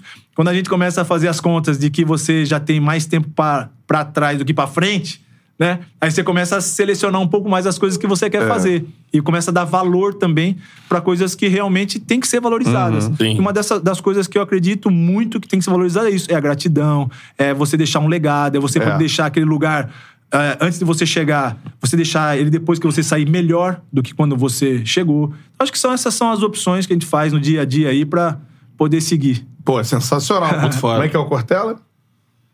Churrasco. Uma forma de perpetuar na pessoa é você é, marcar, né? Um dia todos vão. E nós vamos. Cortella também só me amar. Cortella é foda. Não, é demais, Queremos cara. você aqui, Cortella. Palmas para um dos maiores treinadores de basquete da história Doutora- do clube de maior torcida do planeta e um Com cara desbravador. Palmas pro Neto. Boa, Neto! Obrigado, obrigado. Sucesso! Obrigado. Show de bola. Sucesso! Valeu, é isso aí, pizza Obrigado. pro Neto, hein? Vai ficar no Rio até quando, Neto? Até hoje à noite só. Tem que ser hoje, hein? É, tem que ser hoje. Que hora você vai? Ô, Umas oito horas tô indo embora. Ah, já vai hoje, 8 horas? Hum, e volta quando? Já era. Não, Vai volto direto. dia. Lá pelo dia 15 de julho eu tô aqui de volta. Aí, ó. Aí. Ah, vou cobrar, hein, pô. Boa? Pode cobrar. Forneria original é a melhor pizza Vou que você cobrar. pode? Em Angola ainda não tem. Ainda não tem. Vamos levar, vamos levar. Chega agora aí. Vamos levar. As franquias espalhadas por todo o Brasil, cara. O QR Code tá aí na tela, apontou o celular pro QR Code. Você cai no delivery da Forneira Original, coloca lá o cupom CHARLA10 que você ganha 10% de desconto em qualquer pedido que você fizer. pô. Não é isso, Beto Júnior? Com certeza. É. Aquela pizza de camarão catupiry. com de- Creme cheese com alho poró. Aqui a gente teve anteriormente, né? Acesso aos novos sabores já foram lançadas? Não? Então, eu acho que ainda não. Ainda não, né? Então não posso falar. Tava em teste, né? que eu descobri Tinha alguns ali. Sabe Descobri que a às vezes a gente participa de algumas entrevistas, os caras perguntam, né? Qual que é a sua comida preferida? E eu falo, pizza, churrasco. Pô, então. É do meu time esse aí. Show de bola. E temos que falar, ué. KTO. Vai Virou tradição agora. É. E aí, É. bate na mesa. Ainda bem que nem com a força que bate na mesa, né? Senão, ia apresentar sozinho o programa. A parada é só, faça sua fezinha na KTO. Isso. Tem cupom CHARLA pra KTO. Entra aí no QR Code, faça sua fezinha. Aquela brincada, né, meu parceiro? Sem compromisso, tudo mais. Tá vendo o joguinho, pum. Aí você Aumentar o interesse, ficar ligado no jogo. Isso aí. Cupom CHARLA, 20% de bônus no primeiro depósito, beleza? O QR Code tá aí na tela. Faça sua fezinha na KTO que você ajuda também o CHARLA. Semana pa- Agora, semana a gente passou as odds na finalíssima né, do, do jogo É. que o Denver acabou confirmando, né? Sim. E levando o título da NBA aí, né? Então, assim, KTO, não só futebol, mas vários esportes, né? É. Basquete é uma parada que a galera curte muito em fazer a fezinha da brincada, que é um jogo muito inconstante. Ao mesmo tempo, conta muito probabilidade, mas também tem muito do imponderável, né? Com certeza, cara. 3,75 pro Miami, né? É. Ganhou os dois primeiros Sim. quartos, Então, você encerrou a aposta no, intervalo. Na hora certa. Na hora né? certa, né? tirou aquela di- aquele dinheirinho. É isso aí. Beto Júnior, quando o papo é com alguém que a gente admira bastante, pô, a parada voou, flui, né? Voou. Ia ficar aqui, ó. demais. Se tivesse É. forneria chegando aqui, a gente ia Pô, embora. ficar. é. mais três horas aí. Amanhã tem mais charla, vai estar o Júnior Lopes com a gente, filho do Antônio Lopes, auxiliar do aniversário da Vanderlei semana, e tudo né, o mais. Lopes. É, o Antônio O Lopes. Antônio Lopes, é. Delegado. Júnior Lopes, aí, pô, trabalhou, além com o pai, Isso. por muito tempo trabalhou com o Luxemburgo também. Também, tudo mais. Tem muita coisa pra acontecer, a gente vai anunciando nas redes sociais aí os convidados que vão chegando. Exatamente. Beleza? Aquele abraço, galera. Tamo junto. Valeu! Tchau.